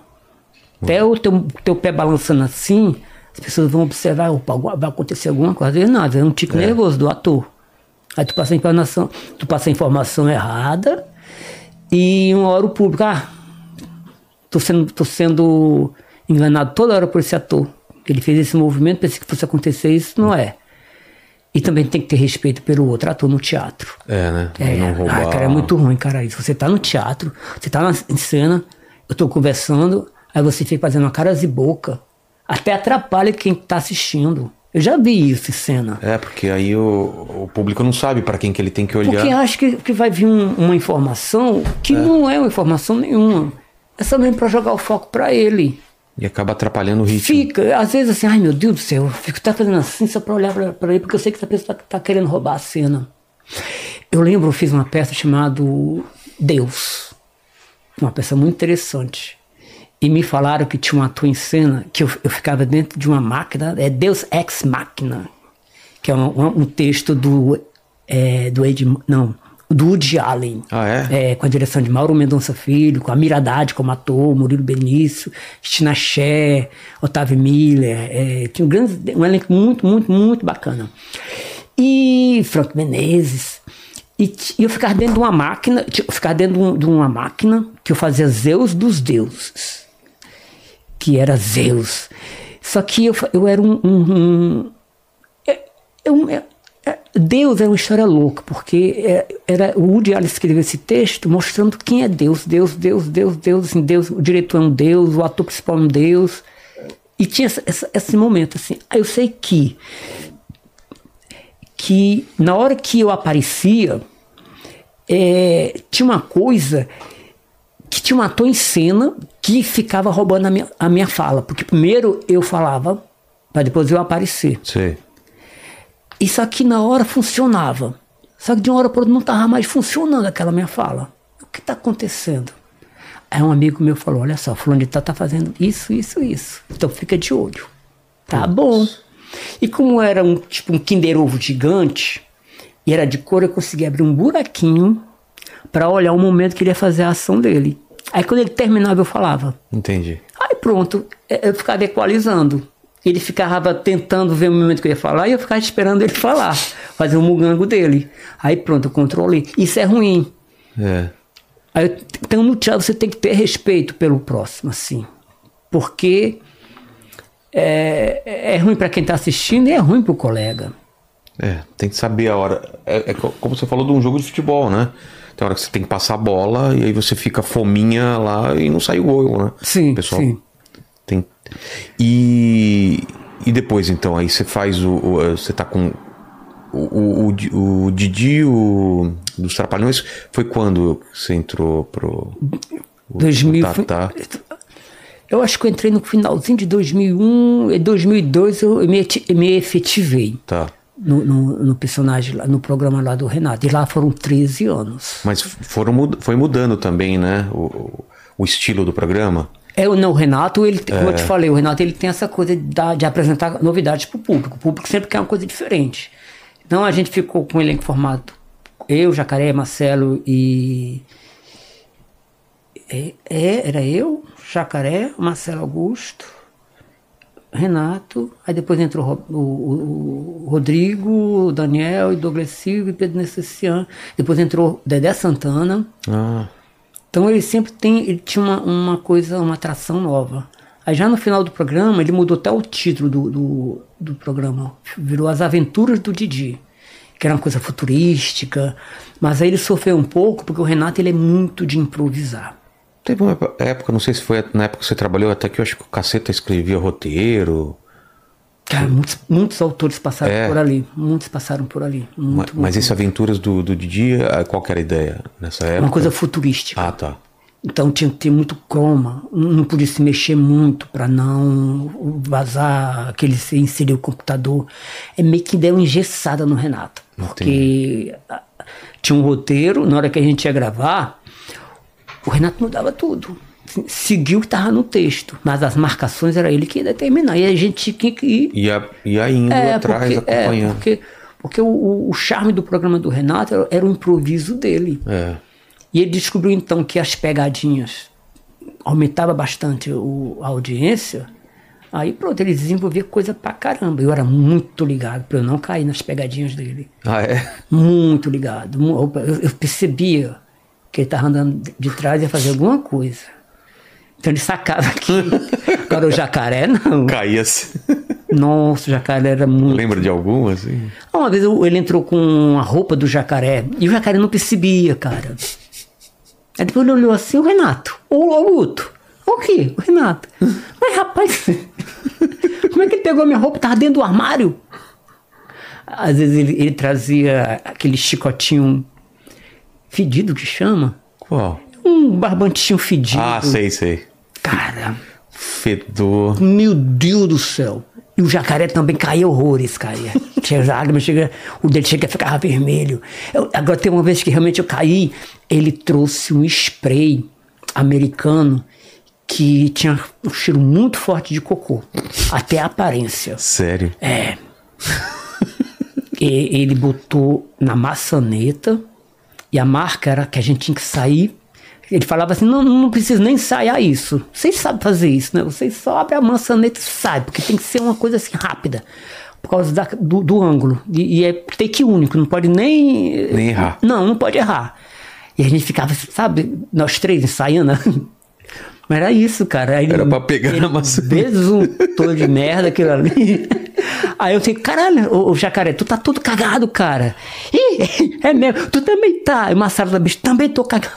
E um fedor, cara. E é uma câmera pegando na gente, cara. Aí depois a gente descobriu que era ele fazendo isso. Cara, que maravilhoso. Ele colocava, às vezes ele percebia que a participação estava muito nervosa e ele combinava com a produção, tipo uma mesa grande assim, e tinha um quadro atrás era um, era um compensado, cheio de quadro e com um prego falso. Então qualquer movimento que a pessoa fizesse, o, o, o, O- quadro ia cair. caía. Aí a pessoa fica desesperada. Já pedi desculpa, já ficava tenso, já sabe, já perdi o, o equilíbrio. E o Renato, pô, Renato, pô, pô mas da ração lá, pô, isso aqui. não, não, Renato, desculpa, desculpa, eu vou, vou me concentrar. Beleza, vamos começar. Gravando, tá. Aí a pessoa fazia um movimento bem de leve, caiu o quadro. Ô Guto, e aí?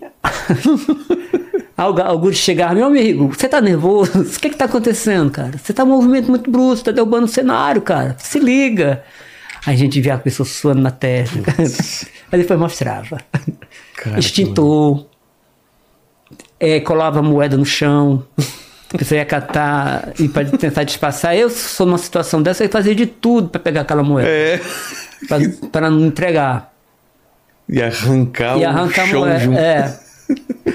Era a, a- a porta, ele colava a porta. A pessoa tentava abrir a porta, o cenário fazia assim e não abria. É, bomba, soltava aquele estalinho, Pra tomar susto. no susto. E a proporção ele foi aumentando, cara. Começou com o estalinho. É, cara, teve um que ele falou, foi BUM! Dentro do estúdio, foi tanto, saiu bombeiro, tudo que é lugar. E ele falou, ai meu Deus, eu me suicidei. Não tô ouvindo nadinha. Porque quando ele soltou, ele se escondeu, era dentro do recinto onde ele soltou a bomba pra assustar lá o elenco. Aí ele falou, nossa, tô, tô ouvindo nadinha, eu me suicidei. Então o Renato sempre teve essa, é, essa sacação, É. que isso faz com que as pessoas se, amarra, se amarrassem. É, ele é um, um cara genial e que ficou pra história, né? Ficou. Do, Renato é uma lenda, viu? eu, eu acho que ele, o que, umas três gerações ele influenciou? Porque ele, ele ficou muito tempo na televisão. Ó, ele pegou a minha geração. Eu sou mais velho Não, que você. pegou a geração eu sou do de meu 70. pai. Eu nasci em 70. Você nasceu em? 65.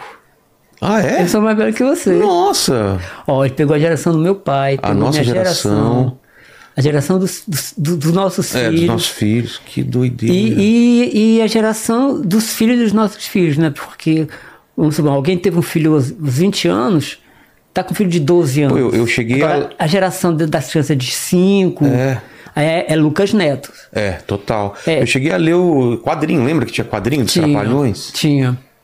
Eu fiz um filme agora com ele, vai ser lançado agora dia 25, Sério? que é, é Príncipe Lu e a Lenda do Dragão, que é com o Lucas Neto, estrel- Lucas Neto é, estrelando o filme, e o Renato com a participação incrível, Pô. que é que ele faz o Mestre dos Mestres. E é incrível o Renato, sabia? A gente Cara, vai juntar Lucas Neto com. vai, são duas gerações cada ali. Nossa, que legal. Estreia agora no dia 25. Que sacada boa isso, É. cara, de, de tipo uma passada de bastão, né? Não, não ele, ele pegou, olha só, ele pegou a, a, a geração da Flávia Monteiro, Zezé Mota, é, Cássio Escapim, Maurício Matar, eu e Renato Aragão. Então essa galera que fez assim a, a- a- alegria né, da- desses pais, agora tá chegando essa nova geração que é do Lucas, então ele juntou tudo nesse filme. E é um filme muito bonito, é um filme de, de rei, rainha, dragão. E o cenário é incrível, cara. Sai quando? Dia 25 agora. Ah, já sai agora. É. dia 5 de janeiro. Ele, a gente filmou né, ali na, na, na Assembleia daqui do Rio de Janeiro, que é um prédio antigo. Em São José dos Campos tem dois castelos, de verdade. Ah, é? É, que eu nunca sabia que tinha esses dois castelos. lá, então. Fizemos lá Mas é também. o castelo. Castelo ou ele. Castelo, castelo mesmo. Tem um, um físico que ele fundou, acho que é a UPA. UPA, UP, não, UPA, acho que é Sim. alguma coisa, USPA, que é uma faculdade que tem nessa região. Ele, ele, então ele teve na NASA, esse cara que construiu esses castelos, e ele é fã em castelo. Aí- Aí ele construiu um, a esposa não gostou. Olha que loucura. Não gostou. Aí ele fez outro. Foi, não, foi a filha que não gostou. Aí ele construiu oito e, e ele mora nesse castelo. Ah, é? É. E dentro da sala dele, que a parede é toda de vidro, tu vê lá numa colina o outro castelo. É um lugar, um lugar mágico. Cara, que legal. E ele construiu assim, paralelo a esse castelo, como fosse assim a, a vilinha da, da- da- Medieval, medieval. assim. Então, a E- gente também filmou dentro do, da sala presidencial do Fluminense, que é um troço imponente pra caramba, que é a sala do rei. Então, o filme, quando montou tudo isso, ficou incrível. Tá muito bonito o filme. Tem Pô, uma história. estourar, né? É, tem uma história, a crítica já que teve já a pré-estreia. A crítica já está falando muito bem, assim, do, do, do roteiro, que é uma virada que ele está querendo fazer, o Lucas Neto. Ele está querendo pegar uma galera maiorzinha, de 12 anos, e também não tornar tão chato para os pais, para os adultos. Ah, porque geralmente os pais sofrem quando levam É. os filhos para assistir algo que é Por isso que Era do Gelo eles. fez sucesso, porque era adulto se divertir e criança também, né? É, porque tem umas piadas internas ali que só adulto entende. Exato. Então ele, ele fez essa, essa combinação. E com o, o Renato Aragão, como, como que ele tá? Ele tá. Pô, quantos anos ele tem? Ele já é Cara, eu acho que ele tá com 90, ou no- 89 para 90 Então, anos. incrível. E ainda trabalhando, Trabalhando, fazendo, e criando é. coisa. É. E ele tá muito bem, viu? Tá muito bem. É. Atleta, né? Mas que quando a, Ô, o, Renato jogou bola. É mesmo? Jogou bola. Ah, então por isso, né? Então, quando chega essa idade, aí vê o lucro, né? De você É. ter uma atividade física. Por isso que eu faço academia. Acho que é importante. Tem que fazer. Você ter uma atividade física não para ser gostoso, mas para ser um, um velhinho independente, sabe? Com saúde. Verdade. Porque essa a coisa da- do sedentarismo, você vai se destruindo horrores. Eu vejo a minha mãe, minha- mãe tá com 85 e ela sempre foi uma mulher que andou muito. Então ela tem uma saúde de 85. ferro. Tá com 85 anos, vai fazer 86 ano que vem.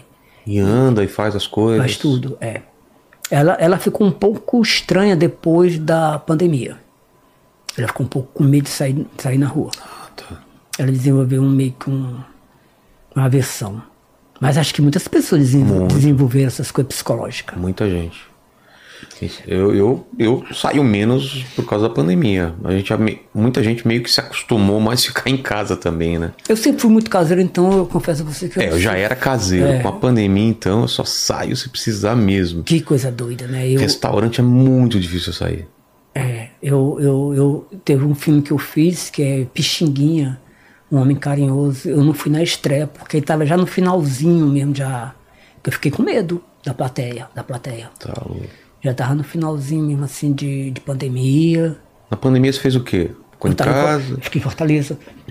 Eu estava em cartaz com uma peça que era com o Ricardo Blatt e a Estela Miranda. E a gente ficou em, em- até comecinho de dezembro, e a gente ia voltar em janeiro. Mas alguma coisa que me falou para ir para Fortaleza e não dar continuidade ao espetáculo. Isso foi final de 2019.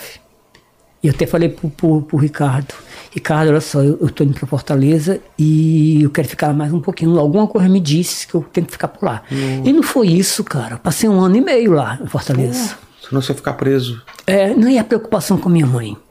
É, Porque eu estando lá, eu, eu sei que meu irmão super protege ela, mas não é nada como eu vendo, eu cuidando deles e eles cuidando de mim. E lá é casa, casa grande. Ah. Aqui eu moro em apartamento. Você ia ficar preso no apartamento. É. Então, por um ano e meio. Parou tudo. Parou tudo. Quando a coisa começou a acontecer, novela sendo cancelada, Copa do Mundo sendo cancelada, eu, cara, isso é muito sério. as pessoas morrendo aos montes. É. Meu Deus do céu, que é isso?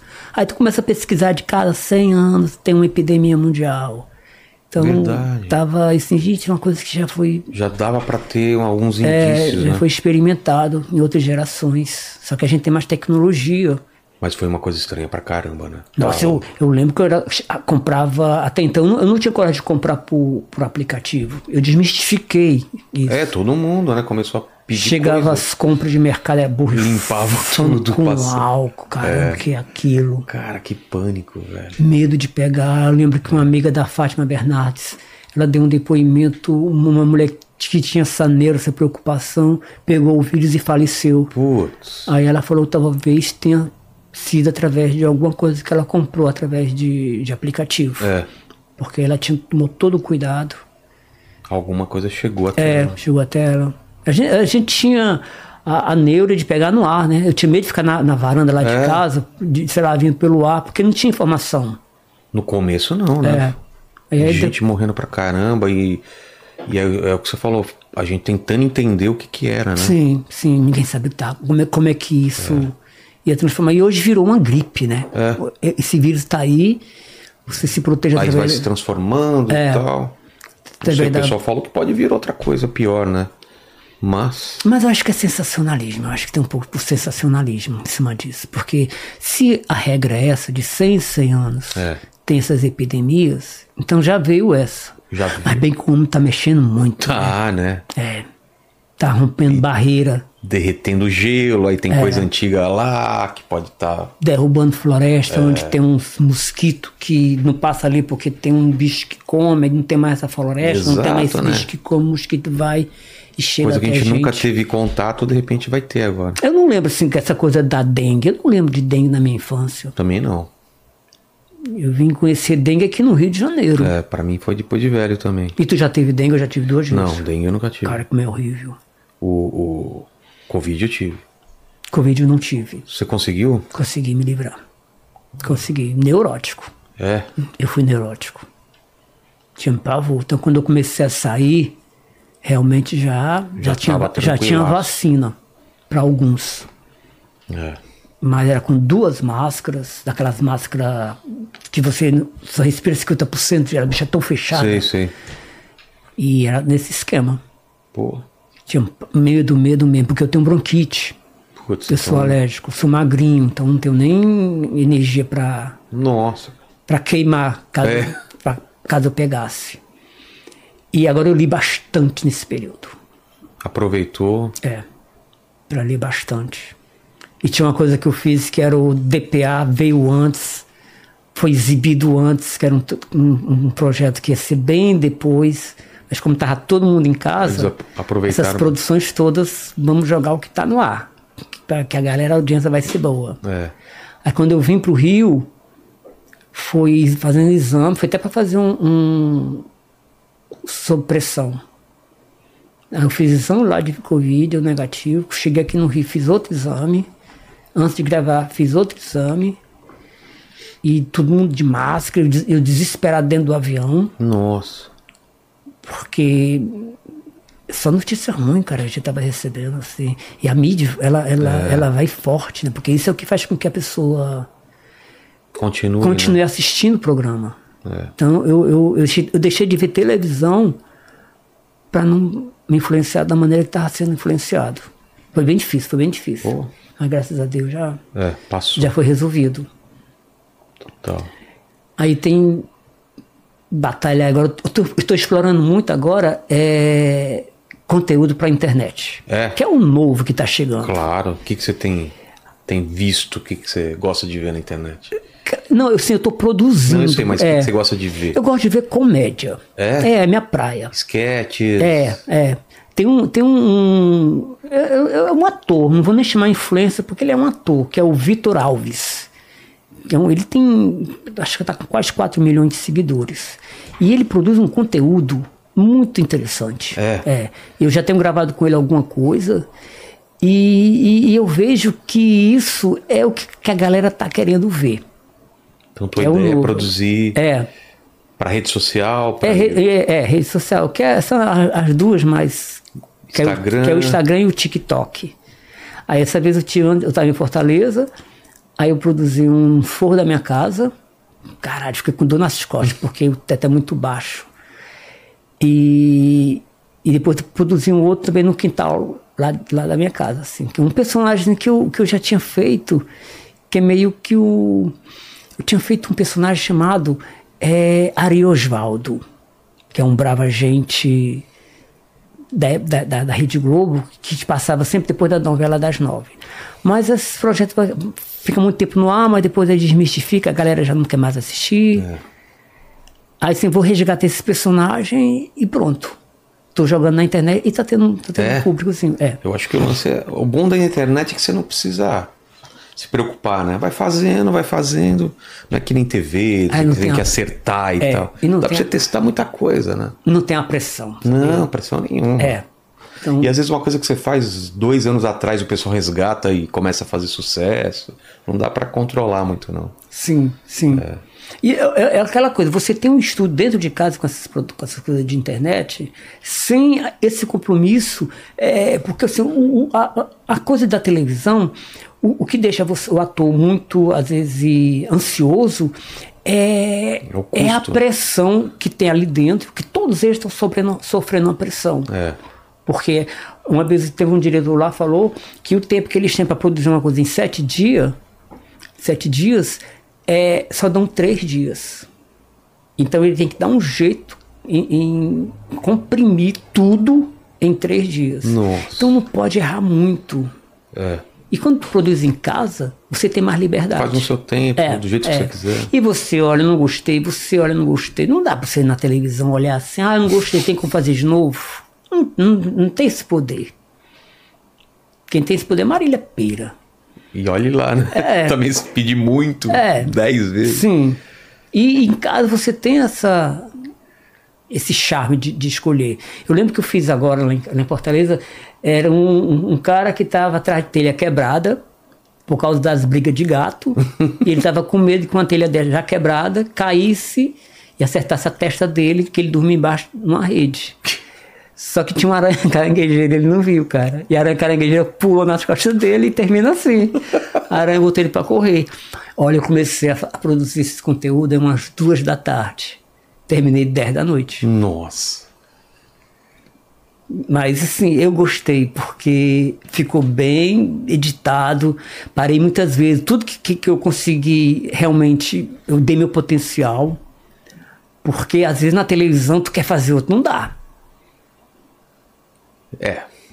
É, é, Essa é a vantagem, né? E você vai aprendendo na edição, fazer coisas, você aprende é, efeito. Edição, é, eu nunca tinha, feito, nunca tinha editado. É agora legal tô- você é. editar seu próprio material, porque aí te dá uma outra consciência na hora que você for atuar, né? For fazer Sim, e, e já tem uma, assim, tem diretor que é editor. É.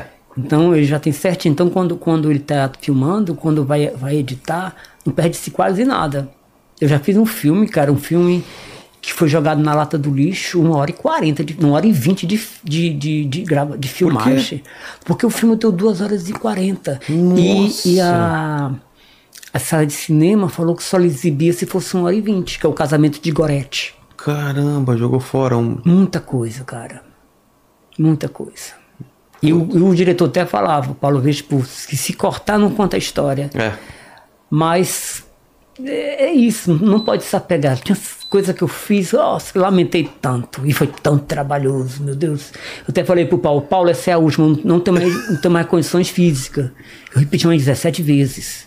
É legal que fica perfeito, mas tem uma hora, cara, que você fisicamente já não consegue mais. Aí já perde a qualidade. Tem algum diretor de cinema que fala isso, né? Que repete, repete só pra cansar o ator e aí quando ele tá desarmado aí é que vale. Mas aí é sacanagem. Ah, mas a Ana Kifuri fala que você na emoção, na, na, na, tua exaustão, tu consegue tirar um nível de emoção que Sério? quando você tá mais descansado, você não consegue, porque você se bloqueia.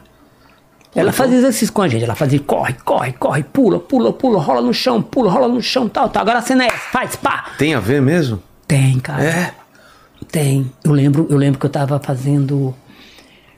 Tava. Passei o dia inteiro gravando a novela. Pegava um avião correndo para São Paulo. Chegava em São Paulo, tinha um teatro do Lisbelo Prisioneiro. Jogava as coisas debaixo da bancada e entrar no palco. Era um dos melhores espetáculos que eu fazia. Eu tava tão sensível. É. Você lembrava da Ana Kifuri falando isso.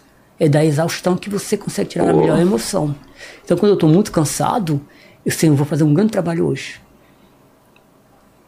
Agora, assim, tem que tomar cuidado, porque tu pode desmaiar. É, tem que. Passou do limite. Eu, assim, na minha idade, já não posso dar esse luxo. Lá no Luiz Belo eu tinha, sei lá, 35. Hoje eu sou um. Daqui a dois anos já sou considerado um idoso, né? No Pô, estatuto. fala isso, eu também tô, tô indo pra. Tô, tamo, no- tamo nesse caminho aí. Ah, mas, mas eu estava observando assim essa geração, essa nossa geração é uma geração bem diferenciada em relação à geração dos nossos pais, que era uma coisa mais entregue, a gente tem um cuidado maior alimentação, cuidado tra- físico. Nossa, na época do, do- Quando eu era criança, um cara com 40 anos já era considerado velho, né? É, Lembra? a minha avó, cara, minha avó, acho que minha avó tinha a idade que eu tenho hoje. Era aquela vovozinha clássica da dona Benda do Círio de Copo Amarelo. Buchudinha, cabelinho amarrado aqui. Quando ela ria, a barri- a barriga dela sacolejava assim. Eu acredito que ela tinha 60 e poucos anos ali. Nossa. Hoje você vê um- uma Bruna Lombardi. É. Tem 70 anos. Que incrível, cara. É impressionante a, a, a juventude né, que É. o ser humano está conquistando ao longo dos tempos. E isso vai gerar mais longe, longevidade de vida.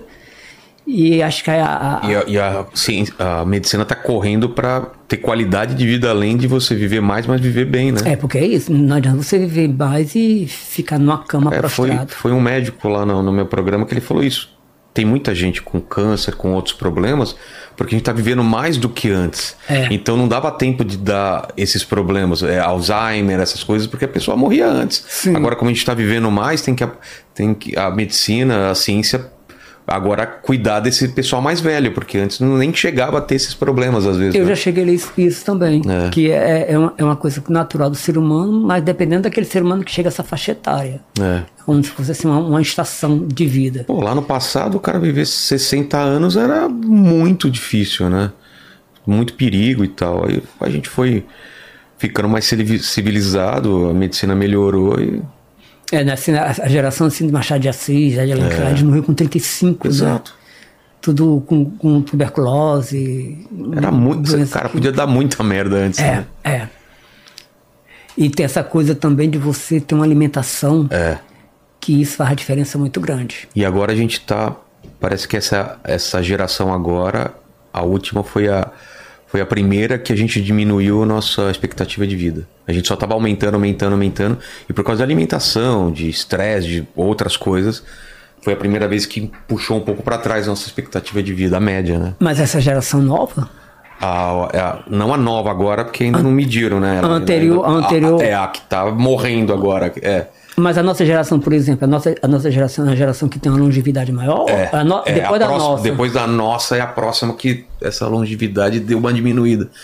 Porque tá, a gente tá comendo muito mal, né? É. Dormindo mal e tal. Então. Tem a praticidade de você pedir uma coisa. de- Tudo, é, tudo. Tudo é controle remoto. Não sai nem da cama pra, pra mudar canal. Muito celular, né? Ficar parado, encurvado. É, eu, eu sou uma geração que eu sou antes do, do, do celular. Eu, Eu descobri, também. cara, que eu tô com uma dúvida nesse ossinho aqui. Isso é coluna. É. Ficar assim. Claro, a gente fica Que totalmente droga, curvado. cara, isso. Você vê na rua o pessoal andando, cara. Sim. Tem muita, muito mais gente caindo no buraco, sendo atropelada, acontecendo altos acidentes, porque a galera batendo o carro, né? E é doido, porque a abstinência do celular é muito maluco. Porque eu, eu controlo. Mas eu tenho abstinência, eu tenho curiosidade para saber o que, que tem de novidade. Não tem novidade nenhuma. É, mas, tá- eu acho que deve é ter. dopamina, né? É. Fica viciado na dopamina, de ver alguma coisa, né? De ter, e às vezes é que nem ah, antigamente abrir a geladeira, né? Você nem tava com fome. Vontade de comer alguma coisa, é, né? Ia lá, abrir a geladeira e ficava pensando, né? E É. fechava de novo. Agora, assim, um truque que eu faço na, na- no celular, porque às vezes era só rede social. Vai, só bobagem, cara. Porque rede social, assim, não é aquilo que, que- assim, a realidade não é aquilo. Ali, é um- Não, ali é um- longe da realidade. Aquilo ali é um recorte, o melhor recorte da vida daquela pessoa que tá ali. Editado, né? É, ali é um, é um, é um, é um momento do sorriso. Aí o que, que eu faço? Eu vou no YouTube, que ali tem muita coisa interessante. O teu programa é muito, muito Ah, eu interessante. assisto muita coisa no YouTube também. É, canal de divulgação científica. Muita coisa, cara. E uma coisa vai puxando a outra. Às vezes tu traz os, os entrevistados aqui, nossa, é, muda às vezes assim a, a nossa forma de pensar. É, putz. Aí eu transformo, tô transformando essa coisa da internet em Pelo menos em aprendizado, cultura, é. em cultura. Isso é importante. né? Sim. Vou passar um tempo lá, mas pelo menos eu tô aprendendo alguma coisa. Sim.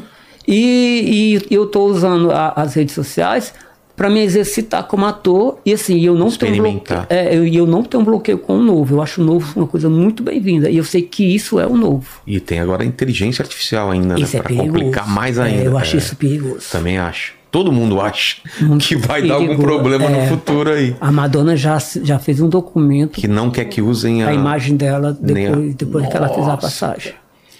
Que teve aquele comercial com a Elis Regina, foi super polêmico. É, total. Porque senão vai, vai trazer os grandes e você vai viver num mundo doido. É. Mas a inteligência artificial, cara, é.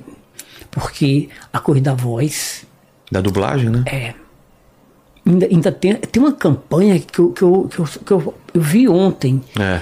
em relação à dublagem. É. Eu não tô sabendo o que, que é. É isso, para não usar IA na, na dublagem, né?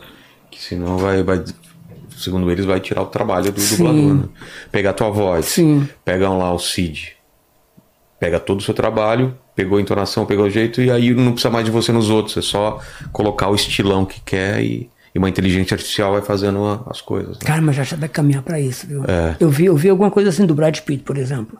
A voz dele em vários idiomas. É. Aí o cara fez a voz dele, o cara que tava dizendo. Sei. E botou agora, você vai ouvir em chinês, você vai ouvir em alemão, é em americano. E ainda outro programa pega a imagem e, e mexe a boca para parecer que ele tá falando aquelas línguas. Cara, então tem que ter um, um, um perito, porque pode acontecer um- um- uma coisa doida aí, e ser um crime. Mas já tá acontecendo. Do Bial tava esses dias Ah, eu vi na negócio- internet falando eu que pegaram a imagem dele, a voz dele, e ele vendendo, sei lá, um remédio milagroso lá da vida. Ele culpou até a meta. E a galera, a galera, é, a galera falando, meu.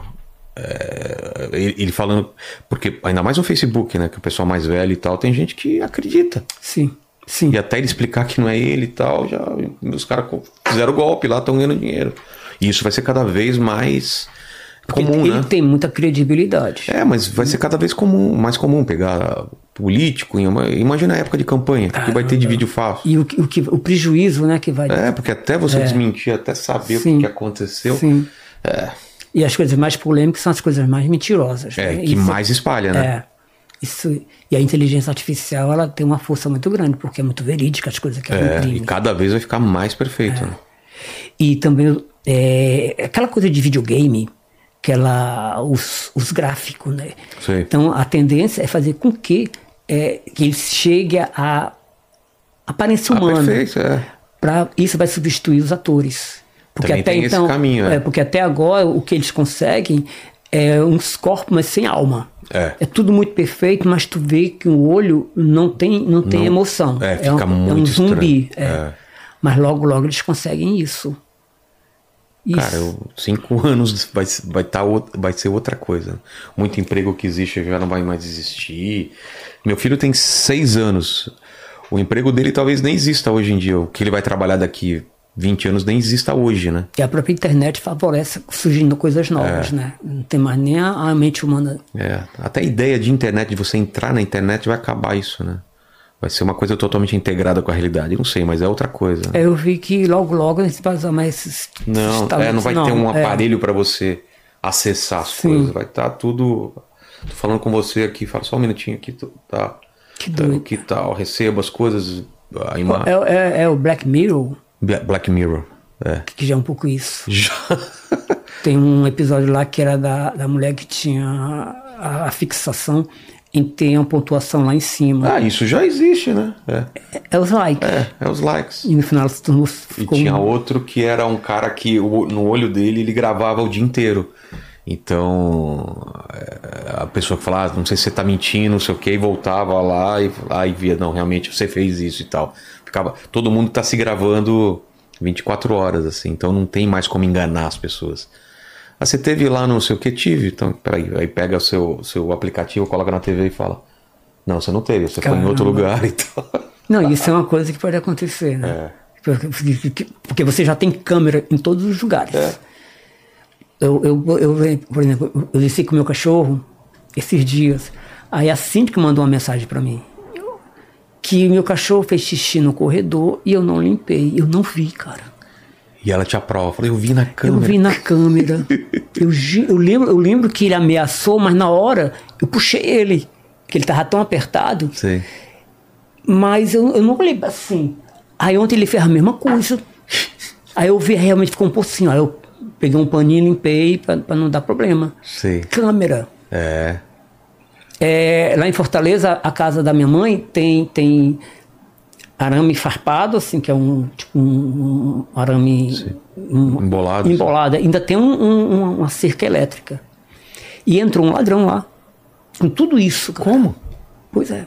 Aí ele, ele, ele primeiro a- amassou a, a cerca, botou um pano em cima, se amassou assim. Ele rapidamente subiu, passou por cima do negócio, pulou e parece que a cerca estava em curto, então ela não, não alarmou. Ah. Pegou a gaiola, voltou certinho. E, e como é que a gente sabe desses detalhes? A câmera Filmou tudo. da vizinha. Filmou tudo, cara. Ele chegando, a vizinha dando comida para ele, por volta de quatro, quatro e meia da manhã, ele fez todo esse movimento. Agora a gente colocou também agora um- uma coisa de sensor e a vizinha no qual ele pulou também colocou a, a- a cerca elétrica. Tá a câmera filmando tudo. Então tudo que você acha que está fazendo É. na calada da noite, Não existe tem alguém te observando. É. E dados, né? Tudo que você está transmitindo Sim. tá na nuvem, tá em algum lugar. A história daquela criança que, que desapareceu, depois acho que foi sequestro, que foi essa semana. Ah, não tô sabendo. não. E acharam ela? Cara, acho que a criança ela se afogou. Ah, Porque a princípio acharam que uma uma criança de seis anos. A princípio é, achava que tinha sido sequestrada. Mas depois alguém filmou a criança é, bem na beira do mar.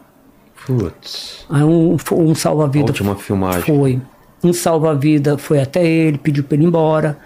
Ah, uma criança de seis anos não tem essa, essa consciência, não. É. Então, tudo você acha através das, das, das filmagens. Ainda tem as redes sociais para divulgar. Exato. Então, essa coisa hoje está muito. Essa que é o Black Mirror. É. E a gente fica achando que está na privacidade. Não tem mais privacidade, Esquece, não. a privacidade já É. morreu. É.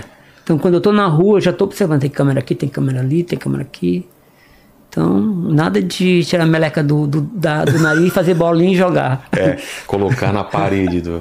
Ou então debaixo da mesa. Mesmo no cinema, né? Que você acha que tá no escuro, lá tem câmera infra. Tem a infravermelha, porque tem muita gente com má, má, má intenção, né? Pode fazer alguma moda, então é necessário até por segurança. É. Até em vestuário de, de, de, de loja, eu não confio. Putz, é mesmo, né? Eu não sei, cara. Vai saber. É.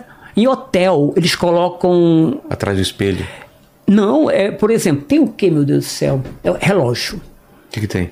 Eles têm um, eu, eh, eles têm um relógio normal, eles abrem aquele um visor e ali eles colocam uma câmera e colocam o visor e você acha que isso é um relógio. E não é, cara, é uma câmera.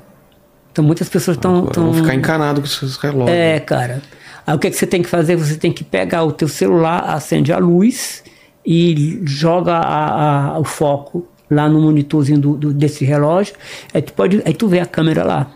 Agora, pra que isso, né, cara? Isso é voyeur. Total. O voyeurismo É. que os proprietários estão fazendo.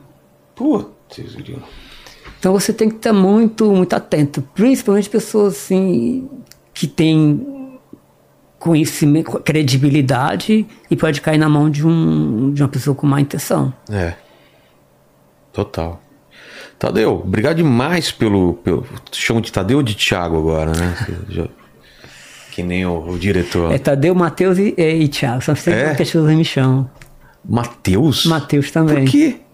Acho que tem a sonoridade Tadeu, Matheus. E são cinco números, cinco, cinco É, letras. mas é Thiago porque é T. É. Matheus Tadeu. Pra mim é Rodrigo, todo mundo chama de Rodrigo, Rodrigo, e é, é. Rogério, é. Aí eu já até, já até atendo também, que é Eu Rodrigo também, Vilela, já- né? é, Tá bom. Eu também já não. nem ligo, porque eu já sei que tá no. no- já é, meu nome. É, mas Tadeu, obrigado demais pelo papo. Obrigado vocês que estiveram aqui com a gente até agora. O Barba tá por aí, não tá? Daqui a pouco ele aparece. Ah, tá lá no escuro lá. E você não tá livre não, porque eu sempre faço três perguntas para todos os convidados e contigo não vai ser diferente. A primeira pergunta, não sei se você já respondeu durante o papo, mas eu queria saber qual foi o momento mais difícil da tua vida ou da tua carreira. Cara, o momento mais difícil foi quando é, eu perdi o contrato com a Globo depois de 13 anos com, com, na turma do Didi e logo em seguida meu pai morreu atropelado. Putz, foi Ah. bem perto uma coisa da outra. Cara, foi bem perto. Dois meses eu tive um- uma labirintite muito foda. Nossa. Foi muito barra pesada. E porque eu segurei. Mas aí eu fui no otorrino ele falou, cara, você teve alguma... Porque tá tudo normal em você. Você teve alguma emoção muito forte, alguma coisa assim? Eu expliquei. É isso. Foi isso. Esse troço acontece na hora ou um- alguns meses depois. Pra mim foi bem barra, barra pesada isso. Caramba. Isso já tem 10 anos, mas foi fácil não. É como, é como se eu tivesse perdido dois pais. O pai de um, de um contrato e o pai biológico. O contrato lá na Globo era por ano? Era por. Foram por... 13 anos, então Mas hora, era hora era automático. de quanto Ora- em quanto tempo? Às vezes assim, às vezes era de um ano, às vezes era de dois anos, Ah. às vezes era de três anos. Dependendo do projeto. É, dependendo, eu lembro, eu lembro que assim que a, que a Record surgiu, pela primeira vez a gente fez um contrato de três anos. Pra segurar. Que era uma novidade, então ela estava pagando os atores a peso de ouro. E estrategicamente as empresas, né, elas se protegem. É. Eu lembro que foi o maior tempo que a gente teve, mas geralmente era assim, era, era um contrato de dois anos, sendo que um era automático caso a empresa tivesse interesse em continuar com a gente. Caso Sim. contrário, não, seria só de um ano, mas sempre foi assim, durante 13 anos. Então, você desenvolve um hábito de, de estrutura da vida. aquilo, é, né? é, e de repente acabou. E agora tá mudando tudo, né? Porque. Não, tá tudo diferente, cara. Tudo diferente. Tudo obra inter- certa. É. Por causa da internet, né? Sim. O dinheiro tá saindo da, da- da- tá sendo dividido agora em mais em mais outros meios, né? Então, o que, que você acha que vai virar a TV aberta? Cara, eu, eu, eu- eu tô vendo aí que eu, eu li alguma coisa que a Globo já tá, tá, tá se, se equipando, que era TV 3.0, Seria que é uma? TV aberta onde a pessoa interage. Nossa. E, e a Globo, já- ela já. Eu não sei se isso é fake news, Não, não, mas faz sentido. mas, né? mas eu vi o cara falando e falando. uma mistura da, da internet. É, é uma adaptação. E a Globo já fez um grande investimento para essa nova era, que é uma TV aberta onde a pessoa interage, como interage na Assistindo internet. novela, a pessoa tá curtindo, tá comentando, tem todo. Que já tem uma chat. coisinha assim, né? Já tem na, na TV aberta você já consegue. é, eu, eu não sei se, se é tudo assim, mas você consegue voltar. Isso depende da sua televisão. É, né? A Pois televisão é. tem que ter um HDzinho lá. É isso. É. Às vezes eu, eu, eu perco. Isso depende- aí é, depende você consegue televisão. ver dois programas. É. Aí é um, é um aplicativo da televisão. Da TV, da TV. sua, do aparelho, Sim, né? não é Da- uma coisa geral, não. É uma coisa para alguns. Segunda pergunta é o seguinte: não sei se você sabe, a gente vai morrer um dia, você tá ligado, Uhum. né? Vai demorar bastante tempo, fica tranquilo que a gente é da geração ainda que vive bastante, mas esse programa vai ficar um tempinho ainda, além da gente na, na internet. Pessoal que voltar daqui 293 anos no futuro e quiser saber quais seriam suas últimas palavras, seu epitáfio. Acho que sai da zona de conforto, que suas maiores conquistas estão fora dela. Você na zona de conforto. Você se acostuma, ficar É. lá quentinho. Não, eu eu não é nem quentinho, é um, é um terreno que tu já conhece. Porque às vezes a pessoa tá na zona de conforto, mas rala pra caramba. Ah, tá. Não é Mas- que é fácil. Não- É, não, é uma zona de conforto, assim, que é uma área que tu, tu já conhece. Acordar às 5 e meia da manhã, pegar um ônibus, pegar um Sim. trem, chegar nove, tal, tal. Isso é uma área que for. Mas a, a maior conquista tá fora dessa zona de conforto. Eu, eu tenho um amigo que ele é, vende sandália na feira. Eu acho ele muito talentoso. Mas ele- a- a zona de conforto dele é aquilo. Todo dia, a madrugada inteira, é difícil pra caramba. Mas se ele sair dessa zona de conforto, tipo alugar um imóvel, montar uma lojinha, botar uns produtos, ele vai ter uma grande conquista. Então saia da zona de conforto, porque as maiores conquistas estão fora dela. Entendi. Isso em tudo. Eu saí da minha zona de conforto de Fortaleza e vim para o Rio de Janeiro. Saí da minha zona de conforto. Conquistei um espaço na minha profissão, conquistei meu imóvel, conquistei o imóvel da minha mãe que eu dei para ela, porque eu saí da minha zona de conforto. Então, zona de conforto não é ficar dormindo. E gera dor, né? Não, não tem como falar pro pessoal que sair da zona, da zona de conforto é fácil. Não, é é difícil, difícil. Até- gera dor, mas. Até, até o, o, o Elon Musk sai dessa zona de É. conforto para ter suas coisas. Não mais dinheiro, mas vaidade. Olha só, eu vou conseguir jogar a galera no Pra Marte, espaço. é. Vou pra Marte, vou Isso fazer- aí é sair da zona de conforto dele. É. Então todo mundo tem sua zona de conforto. E tem que sair. para ter suas conquistas. Senão não rola. As melhores coisas, cara, estão fora da zona de conforto da gente. Então sai da zona de conforto, que tua conquista maior tá fora dela. E a terceira pergunta é se você ainda tem alguma dúvida na vida, se você fica se questionando sobre algo. Cara, sobre a morte, sabia? O que, que você pensa? O que vai ser depois ou como vai ser? Pra ela? mim, cara, assim, pra eu poder responder uma pergunta que realmente eu não sei, pra mim acaba aqui. Acabou, acabou. Acabou, acabou. Triste, né? É. É um desperdício, fala a verdade. Eu acho um desperdício. Ac- É muito pouquinho tempo pra gente cons- conquist- E aí, construir alguma tudo que coisa. tá na nossa cabeça, tudo que a gente pensou, sonhou, vai embora. Vai embora, cara. Ah, cara. A Terra tem, tem, tem a morte dela. É. O Sol vai inflar, vai virar uma gigante vermelha e vai consumir ela. E aí, por onde é que vai a Mona Lisa? Sabe? Essa obra maravilhosa, essas coisas todas. E assim, é lamentável, porque uma coisa que eu vi até com o Serjão, ele fala assim que existem muitos planetas que existem vida, mas com gente com vida inteligente é mais complicado. Porque a nossa existência aqui são 200 mil anos, né? Os dinossauros passaram 165 milhões de anos. Olha a quantidade de tempo. E a Um gente. Piscar de olhos dele. É. E a gente tá quase destruindo já tudo, né? É. Então a, a morte pra mim, cara, eu acho uma coisa muito. Essa coisa de ir pro paraíso e pro inferno, eu acho isso tão louco. Não faz sentido. Não faz sentido. Nem voltar.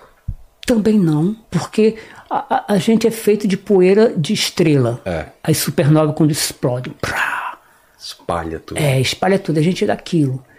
E a gente é do pó, vai voltar ao pó. Eu acho que a energia vai voltar, porque tudo isso é um fenômeno. Eu, assim, eu, ac- eu acredito muito em Deus. Mas o Deus que eu, que eu, que eu assim, ponho fé é, é um Deus, cara, que eu sento na minha varanda e fico vendo uma lagoa, fico vendo uma montanha, fico vendo um céu, uma lua. Eu acho que eu tenho que estar em sintonia com isso aí. Tá- Quando eu estou em sin- sintonia com isso, eu vou entrar em sintonia numas cordas que existe no universo que vai vibrar e vai te devolver, que é a lei do retorno. Sim. E você é aquilo que você fala. O ser humano é isso. Se eu sou uma pessoa que eu reclamo, que eu me estou sempre me maldizendo, eu tenho uma vida muito difícil. Já, já se, eu- se eu sou uma pessoa mais leve, eu tenho uma vida mais tranquila. Eu, eu observo que existe essa, esse fenômeno. Porque aquilo que a gente faz com fé, fala com fé, aquilo acontece. Que é o subconsciente registrando. E quando você fala uma coisa ruim, você está falando com fé. O teu subconsciente vai registrar isso e vai realizar aquilo. Então, nos momentos difíceis da minha vida, eu tenho que tomar muito cuidado para não ficar carregado, porque eu sei que aí vai ficar pior. Aí eu vou para minha varanda, vou falar com Deus. Vou, sabe? Aí a morte eu vejo isso, cara. Eu acho que a, que a, a morte é, é um troço.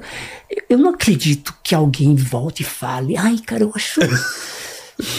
eu sou muito São Tomé, viu? Só não acredita. acredito. Eu, eu não tenho nem medo de alma. Já tive. Não tem? Eu não, porque eu sei que não tem. Nunca teve nenhuma experiência diferente, assim, de ver Não. alguma coisa. Não, essa coisa de a pessoa ver um sonho para meu pai quando faleceu, foi um período que eu falei muito com ele. Muito, eu sonhava muito com ele. Mas porque a minha mente ficou abalada com isso. Tem todo sentido. E quando você. É, quando te acontece algo muito fodão assim, que te abala, tu resgata umas coisas no teu cérebro que tá ali armaze- armazenado, mas existe. Mas não tem uma emoção para explodir, para você visualizar. Então, eu, eu lembro uma vez, cara, que eu tava numa pensão bem, bem, bem- difícil. É, e, e- e tinha um cabideiro que eu tinha colocado na noite anterior um boné, uma blusa de, de manga comprida e uma calça. E esqueci, fui dormir. Acordei de madrugada, aí eu vi uma pessoa, bicho. Perfeito. Perfeito. Eu, puta que pariu, um ladrão. Ou uma alma, sei lá.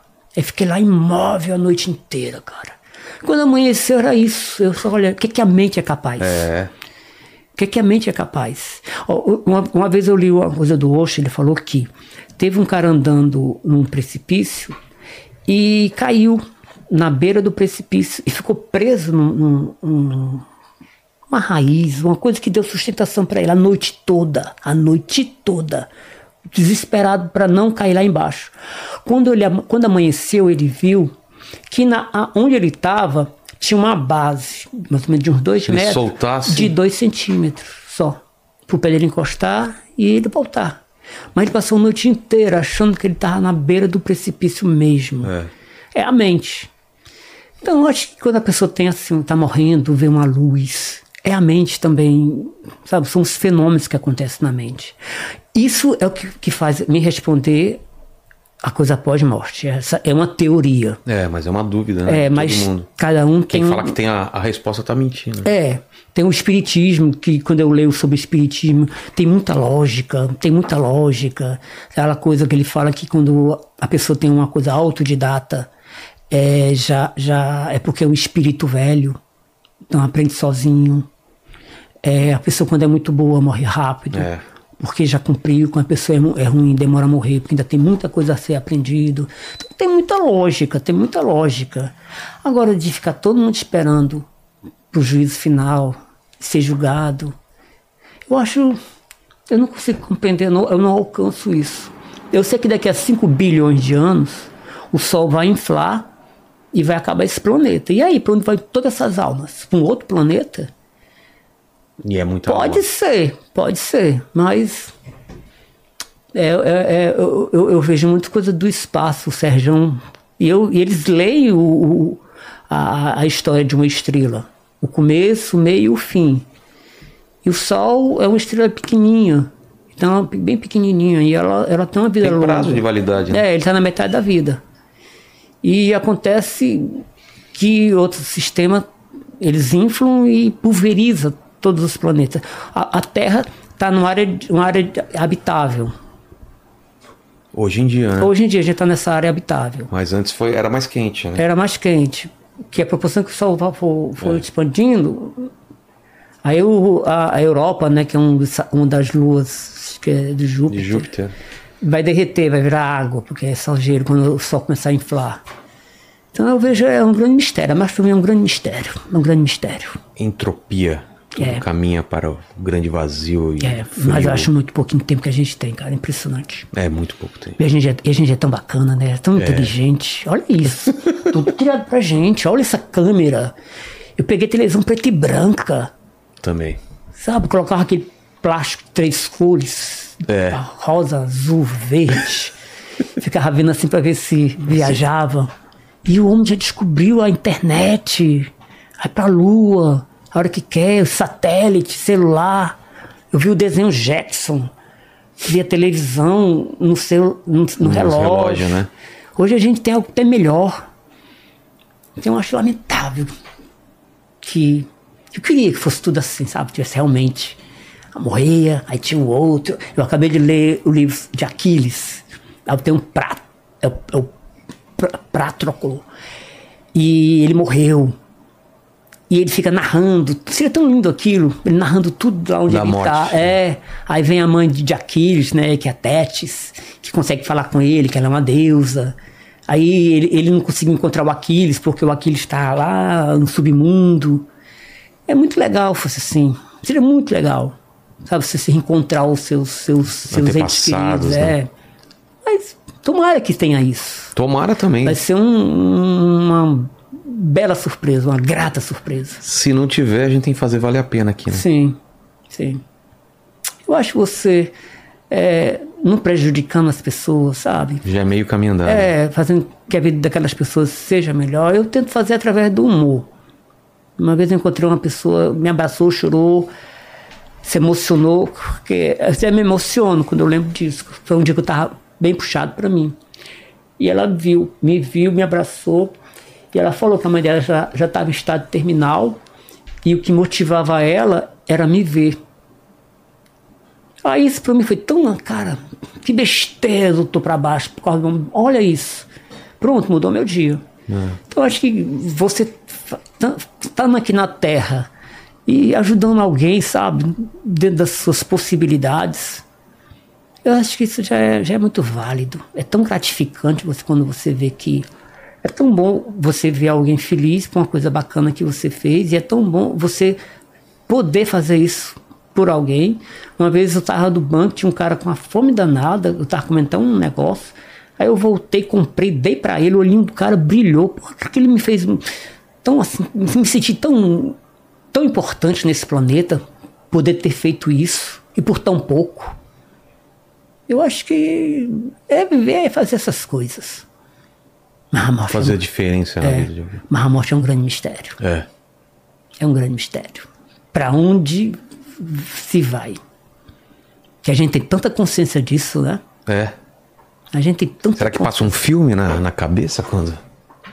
Eu sei, eu sei que quando as pessoas estão num perrengue desesperado, passa um filme, mas eu não, não sei. Antes de morrer. se- Isso é uma coisa que eu acredito. Porque tem essa, narra essa, essa narrativa. É. Que quando a pessoa está caindo no precipício e não morre, passa em alta velocidade. E não, e não é uma coisa de, de uma pessoa. Mas É, é um grande mistério a morte. total. Espero que você esteja errado e que tenha alguma coisa Eu, depois. eu também. Todo mundo, Ah, né? eu quero, eu quero. Sabe, eu quero. Seria muito mais legal, né? Sim, sim. Pô, obrigado demais então Obrigado pelo também, papo. É, obrigado, Barba, aí. Eu, eu vou. Posso explorar ele, pedir pra ele, pra ele, pra ele fazer o. dar like, tudo na voz do Cid? Posso? Você fica chateado, Barba? Então, você que tá agora começando na vida de rede social e tal, aí pede like, se inscrever no canal, tornar-se tornar membro. E eu sempre termino aqui falando beijo no cotovelo e tchau. Então, se você quiser fazer isso pra gente, já deixa esse. Como é que, como é, o que que é? Primeiro é like, pedir pra dar like, se inscrever no canal, compartilhar, Tá. tornar membro, o que você lembrar. E termina com um beijo no cotovelo, tchau, Tá. na voz do Cid, pra aquela câmera lá. E aí, pessoal? Pessoal, vamos dar um like aqui, ó. Se tornar membro, ó. Inscreva. Olha só, mas não é pra esquecer, não. Assim que quando começar, já dá o, o, o joinha. Porque às vezes a pessoa esquece, ó. E ó. Beijo no cotovelo. Ó, se inscrevam no canal, viu? Que aqui tem tanta coisa interessante, sabia? Mas tem mesmo. Eu fiquei tão mais inteligente depois daqui. é sério, gente, é sério. Valeu demais. Bem melhor, hein, Barba? Pô, bem melhor. Bem E você prestou melhor. atenção no Muito papo? Obrigado. Prestou atenção no papo? Claro. O que, que o pessoal escreve agora nos comentários pra provar que chegou até o final desse papo aqui? Escreve cadastro. Cadastro? É, porque ele falou do cadastro o tempo todo. Ah, boa, boa. Então escreve nos comentários cadastro que a gente sabe que você chegou até o final, a gente sabe que você sabe que a gente sabe. Valeu. Rede social, É Tadeu Melo, arroba Tadeu Melo com dois L's. Tá certo, então vai lá, já segue o cara. É isso? Beijo no cotovelo, tchau. Fiquei com Deus aí, hein? Tomara que tenha alguma coisa depois da morte, né? Ai, tomara, tomara, tomara.